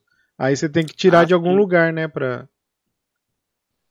É, mas esse, esse Homem-Aranha aí do Play 1 aí, ele era muito doido que você ficava só por cima dos prédios, tá ligado? Daí, hora ou outra, você entrava dentro de um, de um, de um prédio, dentro de uma sala, assim.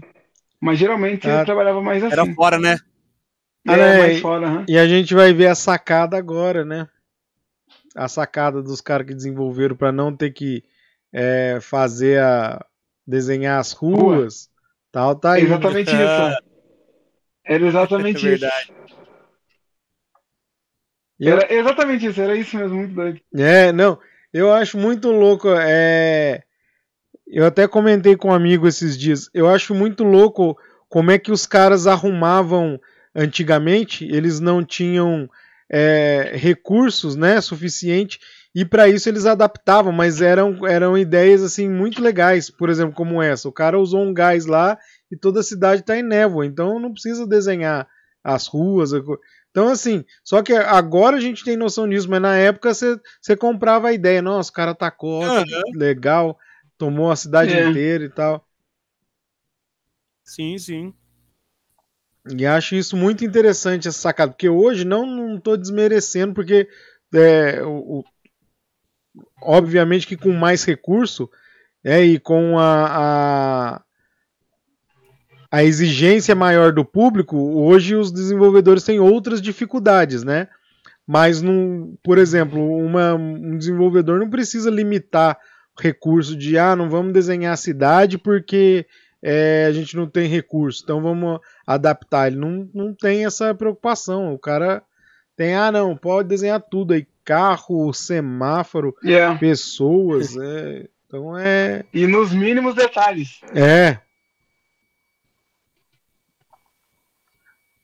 Tem a Panicat aí? É, então, agora por que, que você não se apaixonou pela Panicat, mas pela Lara? Porque era antes, né? A Lara foi o primeiro amor, foi antes, foi 90 e, 90 e tantos, aí foi 2001 quando eu peguei. Ah, entendi. Entende? Você já tava mais com E essa outras. aí? É, hoje já tinha outras prioridades. já mudou um pouco. As paixões eram outras. É,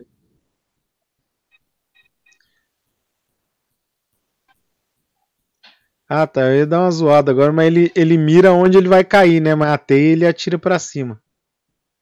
é. Exatamente. Oi? O cara tava de frente com ele, magicamente o cara virou de costas e não tava vendo ele mais. Eu acho que o cara falou assim: ah, vou virar de costas pra ver se ele não me enxerga. Tentou dar uma É. disfarçada.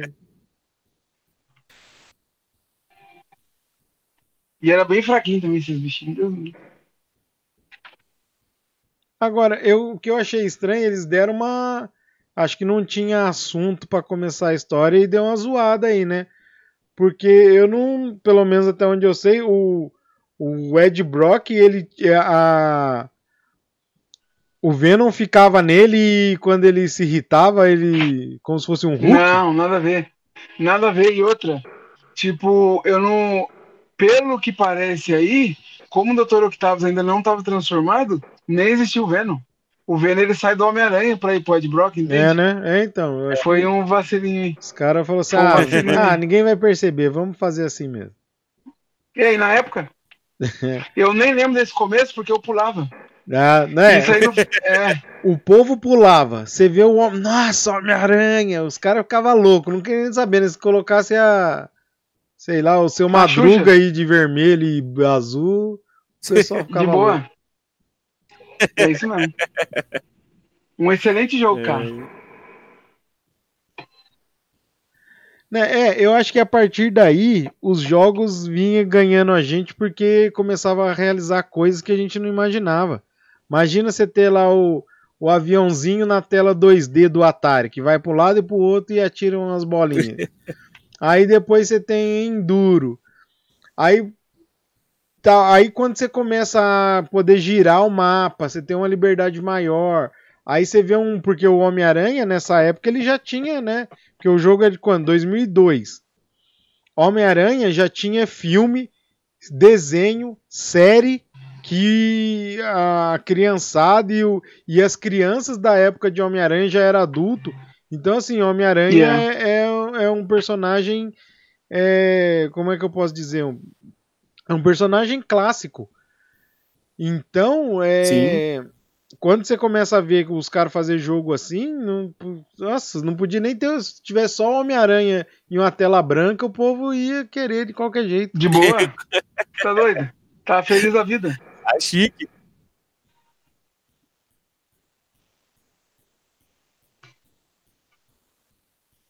Agora eu vou ainda. Vamos, desafio o nosso nerd a saber se a- essa história aí se encaixa em algum.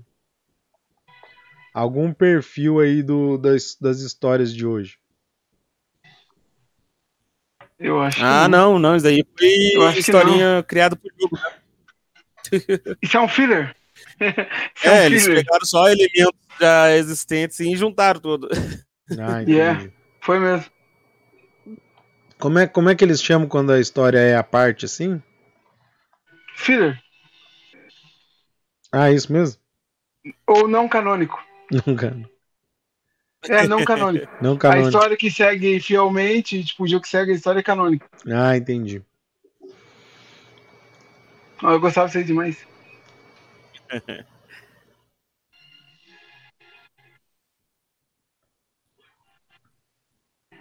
Que aquela bolinha quer dizer onde. É, isso que eu ia falar, onde ele cai, né?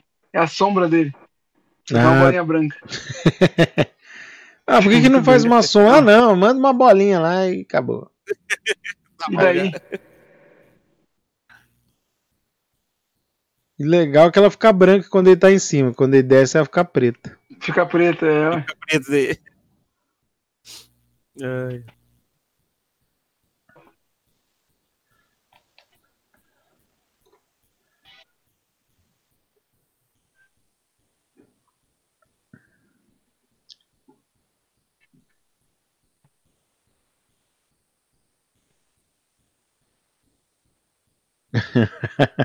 Nossa, mas eu achava difícil pra caramba esse jogo aí. É.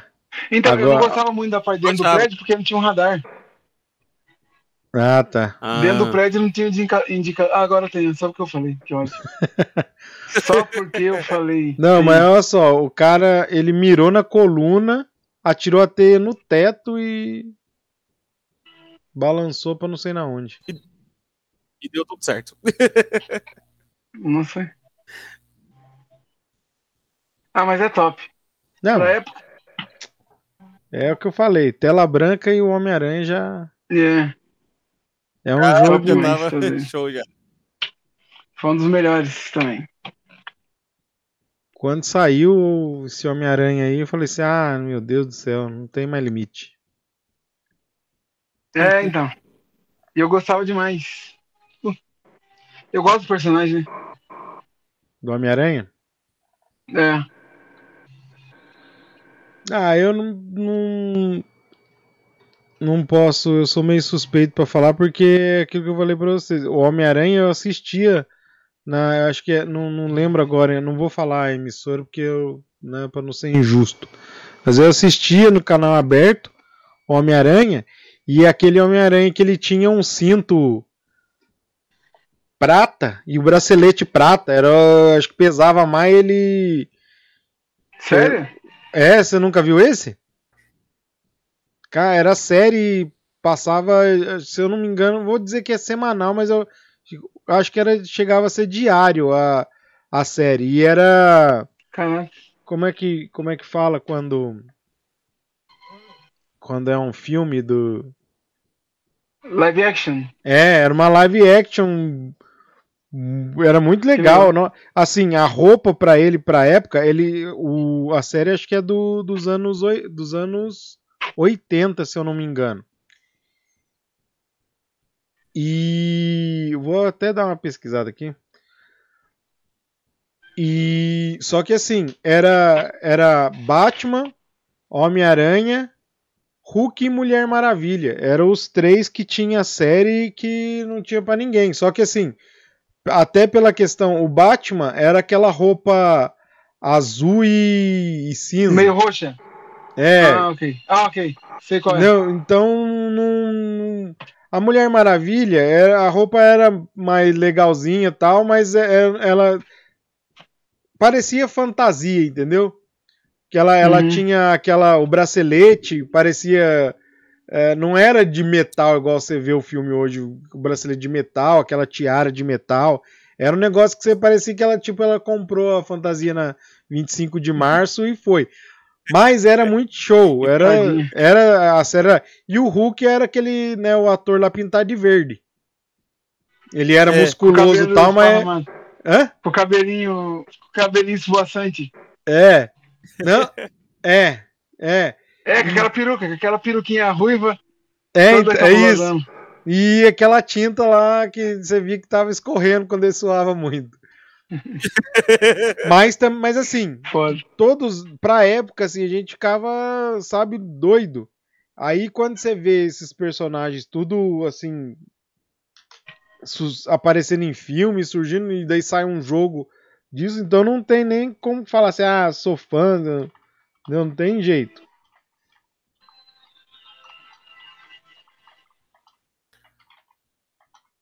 Fala alguma coisa enquanto eu procuro aqui. Você tá procurando o. Tá vendo? Esse aí é o nosso diretor. Esse é o diretor. É? Coloca aí. Falando em Você tá procurando a cena da série? Coloca Homem-Aranha 1977. Ó, acabei de. Sam, Paulo Vitor é ridiculamente nerd nunca. Paulo Vitor é ridiculamente nerd, cara. Ah, tem condição não, Claudinho. Não, tem condição não. Tem condição não. Não. Tem condição não. Deus me livre.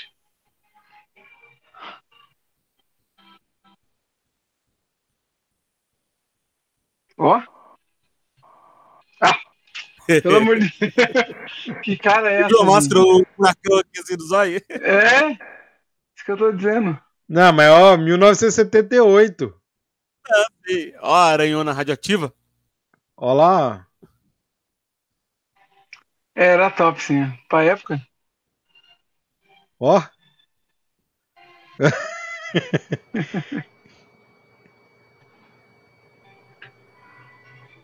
Ah, mano, é legal. Não, então, mas aí que eu digo pra você, se a gente achava legal isso aí naquela época, quando sai um jogo Imagina desse, jogos, né? você fica louco. Você fala, Nossa senhora. Yeah.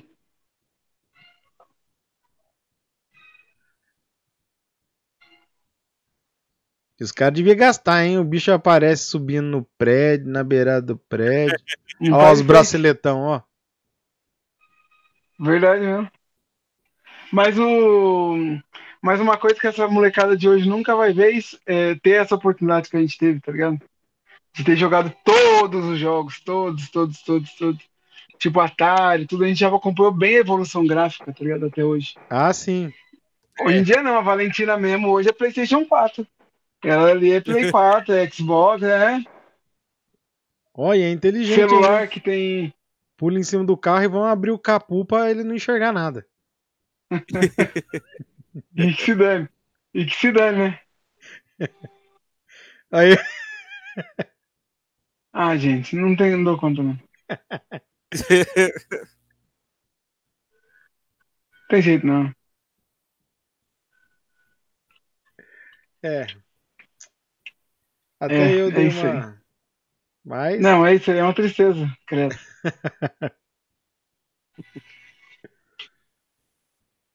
Ai. Bom, mas é isso aí. Esse foi o, o último jogo da nossa série, os 10 melhores jogos para PlayStation 1. By os Gamers Podcast. Sim, com certeza. Isso. Certo? São jogos que quem adquirir um PlayStation 1 são jogos obrigatórios, hein? Compre esses jogos e É jogue. verdade. É verdade. Compre mesmo, menos o. O Papa Paqueteca Rapper. que ela é só raiva. Que ela é só ódio e tristeza. Ai, caramba. É isso aí então. Bom, chegamos ao fim de mais um um episódio. É, e acho que hoje não deu pra gente É, realmente era a gente bateu o recorde hoje esse episódio aí, mas tenho certeza que eh, procuramos fazer o melhor, mas nós estamos aí com duas horas. É. A gente fala pouco, minha gente. É isso aí. É o Paulo Vitor. O problema é o Paulo. Fala demais. Bom, então, como nós fazemos em todos os finais do nosso podcast, vamos às nossas considerações finais. Diego. Gostaria muito de agradecer. Acho que foi um episódio essencial para mim, que me remeteu bem à minha infância mesmo. De 10 jogos aí que a gente falou, eu curti 9, tá ligado? 9, assim, eu gostei muito. É, Um ou outro eu não joguei, mas eu assisti. Eu vivi, vivenciei bem esses jogos aí. E quero agradecer muito a companhia de todos vocês. Quero agradecer também às nossas famílias, que enquanto estamos vivendo aqui o nosso sonho, eles estão lá, ela tá, minha esposa, por exemplo, tá lá segurando a onda, tá segurando as duas feras que eu tenho aqui na minha casa, que não são fáceis, mas estão aí. Queria agradecer mesmo e dizer que é sempre uma honra estar junto com vocês, sempre, sempre, sempre. É isso aí, Paulo. Opa, agradecer a todos aí pela presença. Esses são os jogos que realmente fazem parte da nossa história como gamers, entendeu? E é uma, uma excelente dica da história da plataforma PlayStation, entendeu? Então, agradeço a to- todos e, e, Tá e o negócio de jogar, eu quero jogar. Bom, Tava demorando.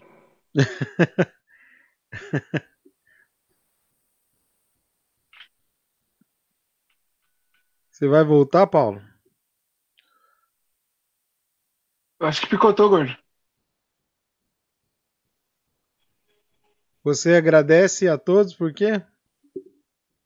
Oi? Yes, Eu sir. caí? Agora Ficou vocês estão me travando. escutando? Agora Nossa estamos. senhora! Chegou. É, Saiu só o comecinho. ah, mas- Não, eu quero agradecer a todos por estar aqui mais a esse episódio. Entendeu? Que esse episódio sirva aí para todos conhecerem um pouquinho mais da história da plataforma PlayStation e que são jogos que todos devem conhecer. E só mais uma coisinha. O nego gosta de jogar, eu quero jogar. É isso aí. Bom, eu também gostaria de agradecer a todos as par- a participação de vocês, a disponibilidade do Paulo, do Diego. A gente sabe como é o nosso dia é corrido e nós estamos aqui porque a gente quer se divertir e quer aproveitar aí a esse momento também para a gente se reunir e falar, lembrar de bons momentos e falar do que a gente gosta.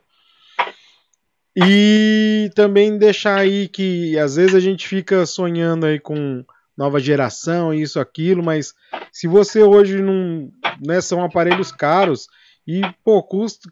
É legal investir também nesses jogos aí, que não tem a mesma qualidade de imagem, mas são jogos que têm história e que têm uma jogabilidade excelente e que nós fomos muito felizes com, com esses jogos. Então, com certeza, é, eu muito indico que quem não tiver ter oportunidade de ter um game, ou até mesmo que mesmo que tenha, mas quer conhecer outro estilo de jogabilidade, conhecer, aprofundar nessa questão dos jogos mais antigos aí, esses 10 jogos aí é uma boa pedida e eu agradeço muito vocês aí por mais esse episódio aí. Beleza? Galera, lembrando que se for desligar, não esqueça de salvar. E mais uma coisa, é... sigam-nos nas nossas redes sociais. Facebook, Claudio, qual é? Facebook barra Old Gamers Podcast. YouTube, Paulo? Eu acho que o Paulo Vitor ele morreu. Ah, é, é- Eu- ele não sabe igual a última vez, daí ele tá fazendo paralisado. Ah, então, ele tá fingindo que tá, então beleza. É, YouTube, Old Gamers Podcast também. Temos também, nos siga no Instagram, Old Gamers Podcast. Spotify, Old Gamers Podcast também. É, fa- fazemos lives toda quarta-feira e aos finais de semana. Lembrando que estamos um pouco atrasados com as nossas lives no final de semana. Que a gente começa a jogar e esquece de gravar. Tem coisa muito errada. Ontem, hoje, a gente tá numa tristeza. A gente começa a jogar quando vê, já foi. Mas estamos fazendo lives aí. É, Fazemos lives também, estamos fazendo vídeos também de outros jogos, como é, teremos Outriders, Claudinho. Outriders, vamos ter aí essa semana, deve começar a aparecer os primeiros episódios. Teremos alguns vídeos também do, do Nintendo Switch, que a gente não sabe qual é, porque é o Paulo que vai fazer esse esquema. Teremos também Soulstorm, alguns vídeos. É, Zombie Army 4. que mais? que mais? que mais? que mais? Fortnite, Call of Duty. E um ou outro, quando vocês quiserem nos ver sofrendo, teremos também alguns vídeos de Fifinha. Que é só pra Ah, gente, sim. quando a gente estiver passando muita raiva. Daí a gente vai colocar também, que é pra vocês verem que nem só de alegria vive Old Gamers. Também de um pouco de tristeza. É isso aí. Então, até a próxima. Fui, tchau. Se for desligar, não esqueça de salvar. Diegão, Falou! Então aí, quer jogar? Quem negócio de jogar? Cadê? Repete, o bordão de sucesso.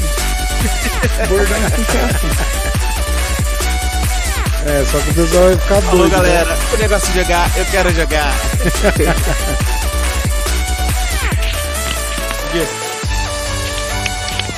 Você acabou de ouvir Old Gamers Podcast.